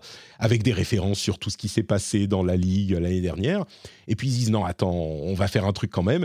Et ils se mettent à chanter un truc hyper hypant, hyper plein de, de, dynamisme. Et puis finalement, ils se mettent, genre on les voit sur une scène avec du maquillage et tout le monde se met à participer, la musique est pleine d'énergie, tout ça. Et ils, di- ils disent on va tout gagner, on va être les plus forts, on va vous montrer que la LEC c'est les meilleurs. Euh, Et ils, ils font référence aux différentes équipes et ils disent il y a le Blue Wall qu'on peut entendre euh, derrière, référence à Carmine, etc. etc. j'ai trouvé ça hyper marrant. Et alors évidemment, il y a que les gens de, euh, qui suivent l'e-sport de League of Legends qui vont voir ça, qui vont avoir être intéressés par ça. Mais je vous encouragerais, je mettrai le lien dans les notes de l'émission. Je vous encouragerais à aller voir ça parce que c'est juste fun. Euh, ils ont énormément de recul par rapport à ce qu'ils font. C'est juste marrant que Riot euh, produise ce genre de truc, quoi. Ça hype complètement. Et les, les, les, compétitions de la, du premier split, donc de la première, euh, du, de la première moitié de euh, 2024, commencent ce week-end. Euh, on regarde ça sur euh, le Discord aussi. Donc, euh, si vous voulez participer, ça, à, à participer à ça avec nous, vous, venez, vous pouvez venir sur le Discord. On n'a pas forcément besoin de comprendre tout on suit euh, Carmine ou une autre équipe, on regarde les matchs. Quand il y a euh, quelqu'un de l'équipe d'en face qui meurt, et eh ben on applaudit et on s'amuse et euh, c'est juste marrant quoi. Donc voilà, c'était le ah, truc. C'est ce week-end? C'est ce week-end. D'accord. Ah, je peux pas, j'ai la GDQ. ah, c'est dommage, mais tu peux le regarder en différé. Hein, T'inquiète pas, c'est possible. Bon, euh, autre news, oh, à moins que vous ne vouliez tous commenter sur la LEC. Je suis sûr que vous êtes nombreux, non? Euh, news moins réjouissante, euh, on parlait il y a pas si longtemps déjà des licenciements dans l'industrie du jeu vidéo. Eh bien, figurez-vous que Unity Software va licencier 25% de ses employés, 1800 personnes qui vont être licenciées à la fin du mois de mars 2024. Alors Unity, ils ont eu des problèmes, hein, ils ne sont pas hyper bien gérés, mais 25%, ça fait beaucoup.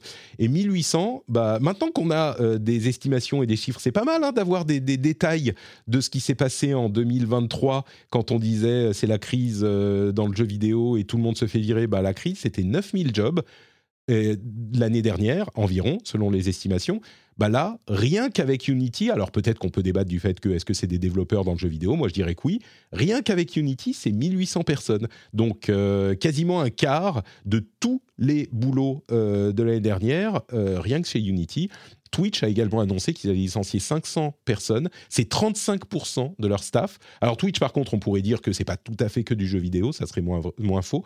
Mais, euh, mais quand même, 500 personnes qui euh, sont licenciées. Euh, bah, c'est, un, c'est, c'est deux nouvelles pas hyper réjouissantes pour ce début d'année. Non. Mais c'est toujours difficile à cerner ce qui provoque vraiment tout ça.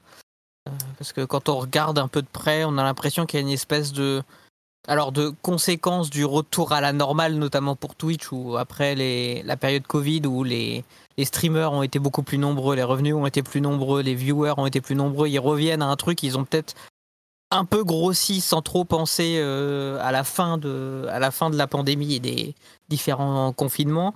Il euh, y a cette impression que les investisseurs paniquent un peu pour rien, qu'il y a un gros qui a commencé à licencier, donc il faut rester compétitif face à eux, donc on licencie aussi. Euh, y a alors il y a des trucs structurels avec des jeux ou des, des développements qui se passent pas bien ou des, des business qui se mettent pas en place comme il faudrait. Euh, je pense aussi à Embracer euh, qui a tout misé sur euh, cet investissement saoudien puis qui finalement n'a pas eu donc est obligé de, de, de couper dans, dans, sa masse. C'est un peu difficile de cerner, de dire ok il y a une crise, elle est due à cause de ça. C'est pas comme la crise en 2008 où le marché de l'immobilier s'est effondré, ça a entraîné toutes les bourses derrière et on sait d'où ça vient. Là, on a l'impression qu'à chaque fois qu'on regarde, il y a des raisons un peu différentes, un peu floues, et on comprend pas pourquoi d'un coup, euh, il y a 10 000 personnes qui ont perdu leur job en un an, euh, ce qui était sur les 5 ou 6 ou voire 10 dernières années le nombre maximum euh, de gens. Donc on a l'impression qu'ils savent pas trop, en fait, que c'est presque préventif dans certains cas, on a l'impression en se disant, voilà, on sait pas trop ce que ça va donner l'année dernière, virons 500 personnes. Ah. Et sur, surtout quel type d'emploi, en fait? Oui, oui, il y a des réductions beaucoup dans les middle management, dans les services de com, dans les, euh, dans les structures réseau, euh, même alors dans les équipes de développement aussi, mais tu as l'impression que c'est beaucoup de, de dire allez, euh, qu'est-ce qui est superflu pour nos bénéfices? Et allez, hop, ça dégage.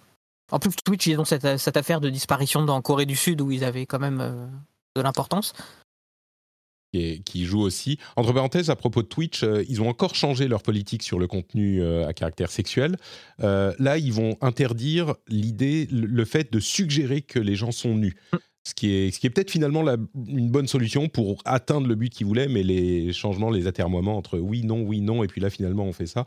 Bon, c'est peut-être la, bonne solution, mais par rapport à ce que tu disais, euh, les, indices qu'on a sur, enfin les, analyses qu'on a, c'est qu'effectivement il y a beaucoup de, bah, les investissements sont euh, compliqués et euh, il faut qu'on montre qu'on est responsable face à nos investisseurs, et donc bah, on dégraisse, et, et c'est pour ça aussi, et donc c'est même pas forcément une raison euh, aussi facile à comprendre et appréhender. C'est pas comme tu disais, il n'y a pas une crise qui fait que euh, on, a des problèmes. C'est la guerre en Ukraine, le post-Covid où on avait beaucoup euh, em- embauché, beaucoup fait de, eu beaucoup d'ambition. Mais il y a à ce sujet, il y a un post Reddit qui est hyper intéressant sur le parcours d'un développeur indépendant. Euh, qui s'appelle Marco, euh, qui est, dans un studio qui s'appelle Demi-Monde, euh, qui est français, je crois. Je crois qu'il est français. euh, qui, raconte ce qui s'est passé, comment 2023 s'est passé pour lui. Et, c'est hyper intéressant. Je vous mettrai le lien dans les notes de l'émission. Je vous encourage à aller regarder ça. Ça prend 5 minutes à lire, hein, c'est pas, pas très long. Euh, mais ce qui est hyper intéressant, c'est qu'il a eu beaucoup de facilité à trouver du financement en 2021. Et euh, en, en 2023, tout s'est effondré et il a eu aucune possibilité de retrouver du financement. Pour lui, c'est vraiment ça qui a eu des problèmes. Son euh, financeur de 2021 s'est cassé la gueule. Et là où il avait eu besoin de euh, trois jours pour trouver du financement en 2021, bah, l'argent s'est euh, évaporé en 2023 et plus personne ne veut investir dans le jeu vidéo, en tout cas pas dans ce type de jeu. Euh, et donc, bah, ça l'a mené à devoir quasiment fermer boutique. Le lien sera dans les notes de l'émission, c'est hyper intéressant. Parlons un petit peu de, de Steam. Outre le fait qu'ils ont fait, je ne sais pas si vous avez vu les Steam Awards, c'était formidable, euh, avec le, le prix du gameplay le plus innovant attribué à, à Starfield. C'est les joueurs qui votent, hein. donc forcément, c'était un peu trollesque. Euh, mais on a surtout, on, on a surtout appris que euh, y avait eu 14 000, plus de 14 000 jeux publiés sur Steam euh, l'année dernière, je dis cette année, c'est en 2023, euh, l'année dernière, 14 000 jeux. 14 000 jeux, c'est euh, 39 jeux par jour et c'est 2000 jeux de plus que le précédent record de 2022. 39 jeux par jour. Euh, c'est évidemment un chiffre qui est euh, impressionnant. Là où et c'est encore pour moi, je le dis régulièrement depuis quelque temps, euh, en m'adressant aux journalistes de la sphère euh, francophone, euh, ça serait hyper intéressant d'investiguer la chose, d'enquêter un petit peu là-dessus, parce que ça fait des années qu'on dit il y a de plus en plus de jeux qui sont publiés et ah oui, euh, c'est difficile de faire son trou, comment on fait pour se faire connaître, etc. C'est ce qui est évidemment faudrait. Avec 14 000 jeux rien que sur Steam en un an, comment tu fais? Mais on ne sait pas quels sont ces jeux, d'où ils viennent. Est-ce que c'est euh, sur les 39 jeux par jour, combien il y a de jeux d'indépendants? De vrais petits studios, combien il y a de gros triple A, combien il y a euh, de jeux de cul, par exemple. Il y a plein de jeux à caractère euh, érotique qui sont publiés sur euh, Steam. Il y a des petits jeux recyclés de jeux mobiles qui sont très low effort. Il y a des jeux qui sont clairement des trucs qui n'ont aucun intérêt. Enfin, on n'a pas d'infos là-dessus, on n'a pas de contexte. On dit chaque année, ah bah il, il a été publié plus de jeux que l'année dernière. Est-ce que peut-être que parmi tous ces jeux qui sont publiés, ben en fait, euh, depuis 10 ans ou 5 ans, les, le nombre de, entre guillemets, vrais jeux qui pourraient nous intéresser, auxquels on s'intéresse, bah ça se trouve, ils sont stables. On n'en sait rien. Alors, je ne sais pas s'il est possible d'avoir des données là-dessus, comment les, les, les obtenir. Est-ce que aller voir sur SteamDB, ça suffirait? J'en sais rien. C'est ça le travail d'investigation. Mais j'aimerais énormément avoir du contexte là-dessus. Comme euh, je disais, j'aimerais avoir du contexte sur euh, la question des licenciements, etc. C'est une occasion d'enquêter et d'éclairer un petit peu euh, sur ces sujets. Donc, euh, si vous sentez l'âme euh, journalistique ou si vous êtes un journaliste qui a quelques jours à, consacrer à ça, n'hésitez pas. Moi, je serais curieux de savoir c'est une opportunité de se faire un petit peu, comme avec l'histoire des licenciements aussi, de se faire connaître un petit peu, de faire un travail vraiment utile pour, pour les gens qui observent cette industrie. Et puis ça va pas aller en s'améliorant hein, parce que Valve a enfin publié ses euh, guidelines pour les jeux euh, qui incluent de l'IA. Jusqu'à maintenant, c'était interdit. Maintenant, c'est autorisé. Mais il y a des guidelines du genre euh, si vous utilisez du contenu pré-généré, il faut, il faut respecter telle et telle guideline. Si vous utilisez du contenu généré euh, dans le jeu, c'est-à-dire qu'il régénère du nouveau contenu dans le jeu, bah, il y a telle et telle guideline à, respecter. Il faut faire attention à tel et tel truc, etc. Mais les jeux générés par IA ou qui incluent de la génération par IA, eh ben, ils vont arriver sur Steam. Donc, j'imagine que, euh, je sais pas, cette année, ça sera pas 30, euh, 14 000 jeux, mais, euh, mais 25 000 ou un truc du genre. Enfin, ça va être. euh, ça, risque de s'accélérer. En même temps, je dis ça, je sais pas. Bon, il y a quand même des gens qui vont bien. hein. Second Dinner, vous savez qui c'est Second Dinner? Le nom me dit quelque chose, mais. Marvel Snap, vous savez ce que c'est Marvel Ah, Snap? oui. Et là, oui, tout à ça, coup, oui. oui. Voilà. Euh, ben Brode et ses amis qui ont développé Marvel Snap, qui ont quitté Blizzard pour créer Second Dinner, eh ben, ils ont levé encore 100 millions de dollars euh, pour développer une nouvelle IP et continuer à développer Marvel Snap. Euh, c'est chez Griffin cette fois qu'ils ont euh, récupéré cet argent. Je crois que c'était NetEase le début, donc le premier investissement. Donc là, ils ne sont pas récupérés de l'argent de chez NetEase, c'est plutôt chez Griffin. Ils vont développer une nouvelle IP. On va voir s'ils resteront dans les jeux, dans les jeux mobiles. Euh, Netflix est en train de réfléchir à la possibilité de monétiser ses jeux.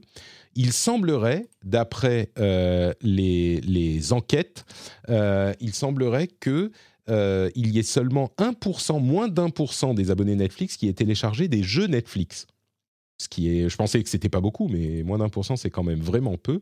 Et ils réfléchissent donc à intégrer des achats en jeu, des, microtransactions, ce genre de choses, des pubs, etc. Mais, mais selon Aptopia, moins d'un pour cent des abonnés Netflix ont joué à leurs jeux. Ça fait vraiment pas beaucoup. Pourtant, il y a des bons jeux. hein. Ouais, moi j'ai joué à Terranil pendant les vacances. euh, Pareil. Netflix. Eh Mais ben, vous attends, je comprends pas. Euh, Ça marche pas, donc ils veulent rajouter des pubs euh, dans les jeux? Bah, ça, ils n'arrivent pas à, en faire, à faire de l'argent avec, tu vois. Visiblement, les Ben gens ouais, n'utilisent pas leur mais- truc. Donc, euh, Du coup, le peu de gens qui. Ça va peut-être les freiner encore plus à l'utiliser, quoi. Bon, on verra. Possible, possible, possible. Euh, allez, quelques news qui restent. Euh, D'abord, Tekken 8 arrive, on en reparlera dans quelques semaines, mais il y a eu un résumé de l'histoire de Tekken faite par Brian Cox, euh, pour Bandai Namco bien sûr. Vous savez, Brian Cox, c'est le, le- patriarche de Succession et la série télé. Et évidemment, ce genre de truc dans le contexte de la Mishima Zaibatsu, avec l'amour familial des euh, membres de cette famille, c'est délicieux et je vous encourage à aller le voir. Ça sera dans la- les notes de l'émission. Un résumé de 5 minutes de l'histoire de Tekken pour être prêt pour la sortie du 8 dans, quelques, dans deux semaines à peine. Et euh, pour l'amour de, de- de- de tout et des petits animaux, il y a aussi Palworld qui lance son Early Access le 19 janvier. Vous savez, Palworld, vous vous souvenez de ce que c'est Encore ce Palworld truc. Ouais. ouais. ouais. Palworld, c'est le, le- le jeu avec des Pokémon où on, on- on tire dessus, on les met dans des usines, euh, on les fait exploser, tout ça. Bon, on verra si c'est un vrai jeu.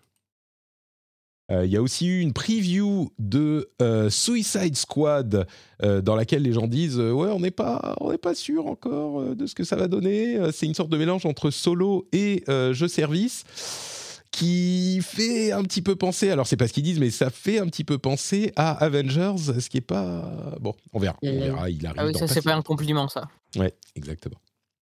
Euh, et quoi d'autre Euh, Ah, une histoire cool. Vous voulez une histoire cool dans le monde du jeu vidéo? Vous vous souvenez du MMO On parlait de, des MMO. Les MMO, sont, en fait, n'ont jamais euh, plus été populaires. On parlait d'ISO, de Final Fantasy XIV, de, World of Warcraft, de Season of Discovery pour World of Warcraft cla- classique. Il y a un MMO qui avait fait euh, sa marque il y a quelques années. C'était City of Heroes. Vous vous souvenez de City of Heroes de NCSoft Yes. Eh ben, City of Heroes, il a fermé ses portes il y a des années déjà, mais à l'occasion d'un leak, euh, il y a des fans qui ont récupéré un code d'un serveur et qui ont lancé un serveur privé après la fermeture du jeu officiel. Et euh, ils, ils viennent de recevoir, ils ont continué à développer carrément, à développer le truc, ils viennent de recevoir un OK officiel de NCSoft qui leur dit bah, vous pouvez continuer à développer votre serveur privé de City of Heroes, nous ça nous dérange pas. Et, et donc il n'y a plus cette incertitude sur est-ce que NCSoft va le faire fermer ou pas. Ils ont le droit de continuer à faire tourner ce jeu euh, avec une autorisation euh, de NCSoft. Donc c'est plutôt. Non, en général, t'as pas trop, de- pas trop de quoi t'en faire quand tu relances des serveurs privés de ce genre de jeu. Il y a que si le jeu appartient à Nintendo que là, Ouais. tu, tu- tu viens de faire attraper chez toi et tu vas casser des cailloux, euh, je sais pas où.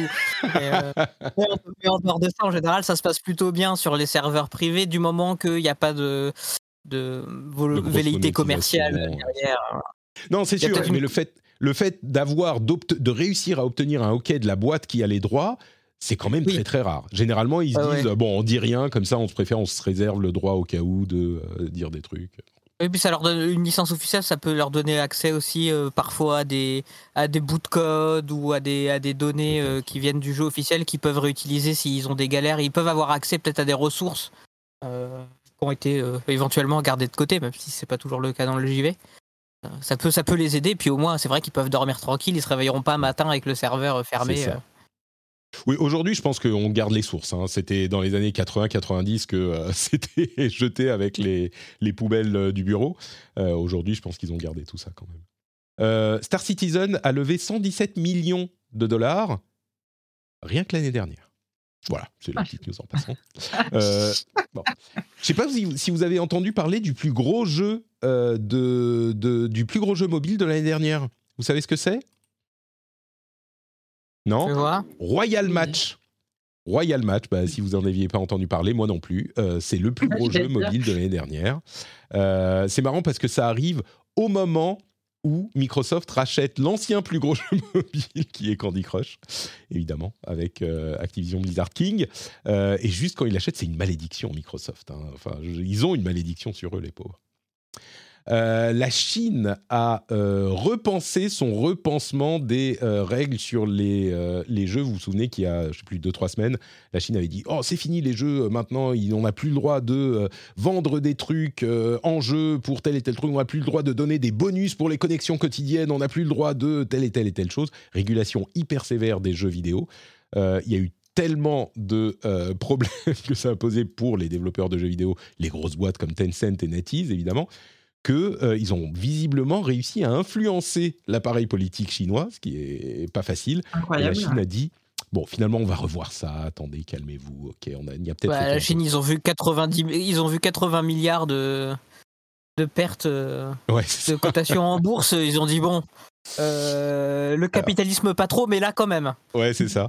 C'est marrant parce que à, avec- à- à- à l'annonce de, de ces informations, il y avait plein de gens en Occident qui disaient Oh, bah voilà, regardez, la Chine fait ce qu'on n'ose pas faire, bravo euh, le, le, le parti, euh, machin. Donc, le fait Après, ils ont montré le relevé de compte, ils ont fait bon. Ça. Et puis, dernière. Ah oui, il y a aussi. l'équi- tu- Vous saviez que l'équipe de VLC, le lecteur de vidéos, travaille sur un, euh, un module de streaming, euh, toujours en open Oui, source, oui, toujours- ah ouais. qui s'appelle Kyber, K-Y-B-E-R, Ouais. euh, et qui visiblement fonctionne ultra bien. On parle, le, j'ai le compte de euh, Faneri Narsa sur, sur Blue Sky parle de 12 millisecondes de lag sur le- la version bêta qu'ils sont, qu'ils sont en train, qu'a- qu'a- qu'il a testé. Donc, euh, bon, peut-être que ça donnera hein, une version, enfin, la possibilité de faire du streaming en open source, ça serait cool. Parce que des outils peuvent Ouais, se développer. développer Puis VLC, bon, ils ont prouvé qu'ils savaient faire des lecteurs et des. C'est Enfin, ça, tout, le monde a eu, ça. tout le monde a eu ce cône de signalisation sur son ordi un jour. Donc, euh, Carrément. oui. VLC, je pense qu'il y, a- il y a peu de cartes de visite plus euh, légitimisantes que, que VLC. Euh, et puis dernière news, allez, juste pour ah, parce qu'il faut bien que je fasse, euh, que je mette les pieds dans le plat parfois. Euh, il y a un, un ancien responsable d'Activision Blizzard qui fait un procès à Activision Blizzard parce qu'il dit qu'il a été licencié parce qu'il est un old white guy, donc un vieil homme blanc. Ce qui, bon, généralement, je vous avoue que ce genre de procès, je n'y accorde pas énormément de crédit. Euh, Il y a beaucoup de gens qui disent Oh, mais c'est pas bien, l'inclusivité, franchement, c'est dégueulasse, on nous prend nos places, machin. Bon, euh, généralement, c'est pas hyper, euh, hyper sérieux. Mais il y a dans l'article euh, qui parle de ce sujet un truc qui m'a intéressé, juste parce que c'est rigolo. Visiblement, l'un de ses arguments qu'il utilise pour défendre son cas, c'est que lors d'une réunion euh, privée de, de- de la société d'Activision Blizzard, des execs, Bobby Kotick aurait dit, enfin a dit, euh, il semble que ça soit avéré, Bobby Kotick a dit euh, le problème qu'on a chez Activision Blizzard, c'est qu'on a trop de vieux mecs blancs dans des positions de décision. Et c'est marrant parce que c'est pas du tout, du tout l'image qu'on a de Kotick. Euh, et alors, je sais pas s'il disait ça pour faire bien ou pour machin, on pourrait arguer, enfin, on n'en saura jamais rien, quoi. Mais c'est marrant de se dire que euh, avec son image justement de euh, privilégié, de euh, Le vieil homme blanc. machin, exactement. Mais tu vois que, que- bah, parce que forcément, pour faire évoluer les choses, il faut que ça passe par ces gens qui sont en place et qui sont les décisionnaires et qui sont au pouvoir. Et, et ça peut pas changer si ces gens-là ne réalisent pas qu'il faut que ça change. Alors le fait de l'entendre, d'entendre qu'il ait dit ça, alors ça se trouve il avait dit ça pour faire plaisir aux gens qui étaient là, j'en sais rien. Mais j'ai trouvé ça marrant euh, comme anecdote quoi. Sur, euh, c'est ce que j'ai retiré de ce procès beaucoup plus que ce que que tu as vu aussi cette anecdote concernant toujours euh, Bobby Kotick de quelqu'un qui avait été licencié ou qui allait être licencié euh, parce qu'il perdait son poste pour, à cause de l'IA ou de la génération Et dans une réunion avec Kotick où il est allé se plaindre, euh, Kotick lui a remis un poème écrit avec euh, l'IA. Ah non, ça absolu. euh. C'est pas possible. Ça paraît, ça je, me crois, paraît. je crois que c'est Gotos euh, qui a Ah oui ça. Ah, j'aimerais bien avoir Voilà, une source là-dessus, tiens. C'est. Voilà, une c'est- ren- Ah, c'est lors d'une rencontre avec un leader syndicaliste euh, qui lutte contre le remplacement par IA. Il lui a envoyé un poème écrit par IA. C'est vrai? Alors envoie-moi la source là-dessus parce que Ouais, ça je, me. je- je ça me paraît, ça me paraît quand même trop gros pour être euh, pour être vrai, mais peut-être, hein, ça se trouve, euh, c'est tout à fait possible. Ça me surprendrait pas d'un type comme Bobby, Bobby Kotick qui envoie des menaces de mort à ses assistants également. Oui. Donc euh, bon, bref, voilà, c'était le petit même parti. Il occupe encore de conversation ce, ce, ce bon vieux Kotick qui est parti avec ses millions. Euh, et c'est sur ce lui. sujet que nous Virer quelqu'un parce que c'est un vieil homme blanc et lui, c'est quoi, tu vois Oui, enfin non, mais c'est pas vraiment la, c'est pas la, la- ça qui est le problème euh, dans ce sujet-là. Enfin bon, bref, Ouais. peu importe. Euh, parce que le, ce qu'il dit, c'est qu'il y a eu une, enfin le type, il se plaint d'agisme et de, enfin bref, c'est, Ouais. à mon avis, c'est motivé par autre chose là-dedans, tu vois. Euh, La thune. non, enfin, on peut lire Beaucoup, l'article. Il y avait des questions de performance et des questions aussi, mais Oui, il, avait, oui. il a dit que, que, euh, Blizzard était en train de remplacer tout le monde par des gens de minorité, machin. Enfin, c'était exactement Voilà. toujours ce genre de Oh. discussion qu'on a quand on arrive sur ces sujets. Discussion Bah, qui sent un peu le marron quand même, tout ça. On va dire ça. priori. En- disons que il est très facile dans ce genre de discussion, tu vois, de glisser euh, tout à coup. euh, ces gens-là qui se plaignent de, son- de ce genre de choses commencent à dire des choses euh, qu'on Ouais. pourrait attendre de ce genre de personnes aussi. Comme par hasard, euh, Pas trouve- raciste, mais Ouais, voilà, Ouais. c'est exactement. Genre, alors, euh, moi, j'ai rien contre les femmes, mais enfin, euh, disons que qui va faire la cuisine, quoi. Bref, bon, je- j'en sais rien, je connais pas ce type. Si ça se trouve, faudra attendre le procès. Si ça se trouve, il a raison, il s'est fait, il était super bon, j'en sais rien. Bref, Euh, c'est tout pour aujourd'hui. Euh, c'est tout pour aujourd'hui. Je vous remercie de nous avoir écoutés, de nous avoir suivis dans ce formidable épisode du Rendez-vous Jeu. Merci à Escarina et à Malodélique d'avoir été avec nous. Euh, où peut-on te retrouver? Sur Internet tu, tu travailles beaucoup, si j'ai bien compris. Oui, en ce moment, oui. Bah, alors, chez JV et Clubic pour la partie web. Euh, et euh, aux côtés de Christophe Collet, que tu invites régulièrement, euh, pour la partie magazine avec Total JV, 110% Switch, 110% PlayStation, et le hors-série Mario qui est actuellement en, kiosque. Ah, le hors-série Mario, je, n'en ai, je n'ai pas su- suivi ça. Peux-tu nous en dire plus? C'est un 128 ou 156 pages, je sais plus, sur l'histoire de Mario. On revient sur pas génération par génération, donc euh, de la de la de la NES euh, à la Switch, en passant par la Game Boy Advance. C'est toutes les productions qui ont concerné le, le plombier. Et même deux pages sur les films où je me suis amusé à aller revoir le Mario Bros de 93 pour faire un comparatif avec le Mario Bros de 2023. C'était une sacrée expérience. Ah oui, non, mais alors là, c'est du vrai, du vrai journalisme d'investigation. Faites euh, confiance à la mycose, comme ils disent dans le, dans le, dans le film de 93. ouais. Mon Dieu. Oui, oui, il faut du courage quand même pour se replonger là-dedans. Euh, très bien. Écoute, euh, je, vis- d'ailleurs, je vois le, le- le- la couverture du dernier Total Jeux vidéo, nouveauté 2024. Qu'ont-ils choisi comme euh, image principale pour illustrer Tekken 8 Évidemment, une euh, publication de qualité. Une autre publication de qualité, c'est Kiss My Geek, euh, ou encore, au hasard, Super Gamerside. Escarina, où peut-on te retrouver? Eh bien, dans ces deux endroits. Ah, bah, Alors, tu- donc, un peu au ralenti, mais on devrait faire notre rentrée là bientôt, je pense, avec Super Gamerside. Je- Panda, j'ai vu qu'il était dans le chat tout à l'heure, il était déjà en train de me casser les pieds. Je sais pas s'il est encore là, mais euh, si c'est le cas, je lui fais quand même des bisous parce que ils sont, je les aime bien. Tu sais, c'est, je peux dire ce que je veux. euh, Ils sont braves. Ouais, non, je les, c'est- c'est, c'est la famille, comme on dit. Euh, du coup, bah, effectivement, bientôt chez Super Gamerside et chez toi, tous les deuxièmes jeudis du mois. Voilà, sinon, bah, Twitter. euh, je ne suis pas encore passé sur les autres euh, plateformes pour l'instant. donc, toujours Escarina underscore sur, sur la plateforme du petit oiseau qui maintenant est mort. Oui, qui est plus. Non, oui, c'est vrai. Est-ce qu'il est mort, le petit oiseau? Ou est-ce qu'il est Bah, juste enfermé dans une cage en forme de X? Une grosse croix très masculine, noir sur Mm. euh, blanc sur noir, euh, parce que parce que voilà. Mais euh, Mm. bon, je, je- j'ai j'ai toujours mes petits repères là-bas, donc euh, voilà. Très bien. Je migre pas. Magnifique, merci beaucoup à tous les deux. Pour ma part, c'est Note Patrick un petit peu partout. Vous avez dans les liens, dans les notes de l'émission, les liens vers tout ce que je fais, c'est-à-dire par exemple au hasard, euh, au hasard, euh, le Discord, qui est super cool, on s'amuse bien. Vous avez aussi bah, le live sur Twitch et, Twitter- et sur Twitch et YouTube toutes les semaines, les mardis à midi pour le rendez-vous tech, les jeudis à midi pour le rendez-vous jeu.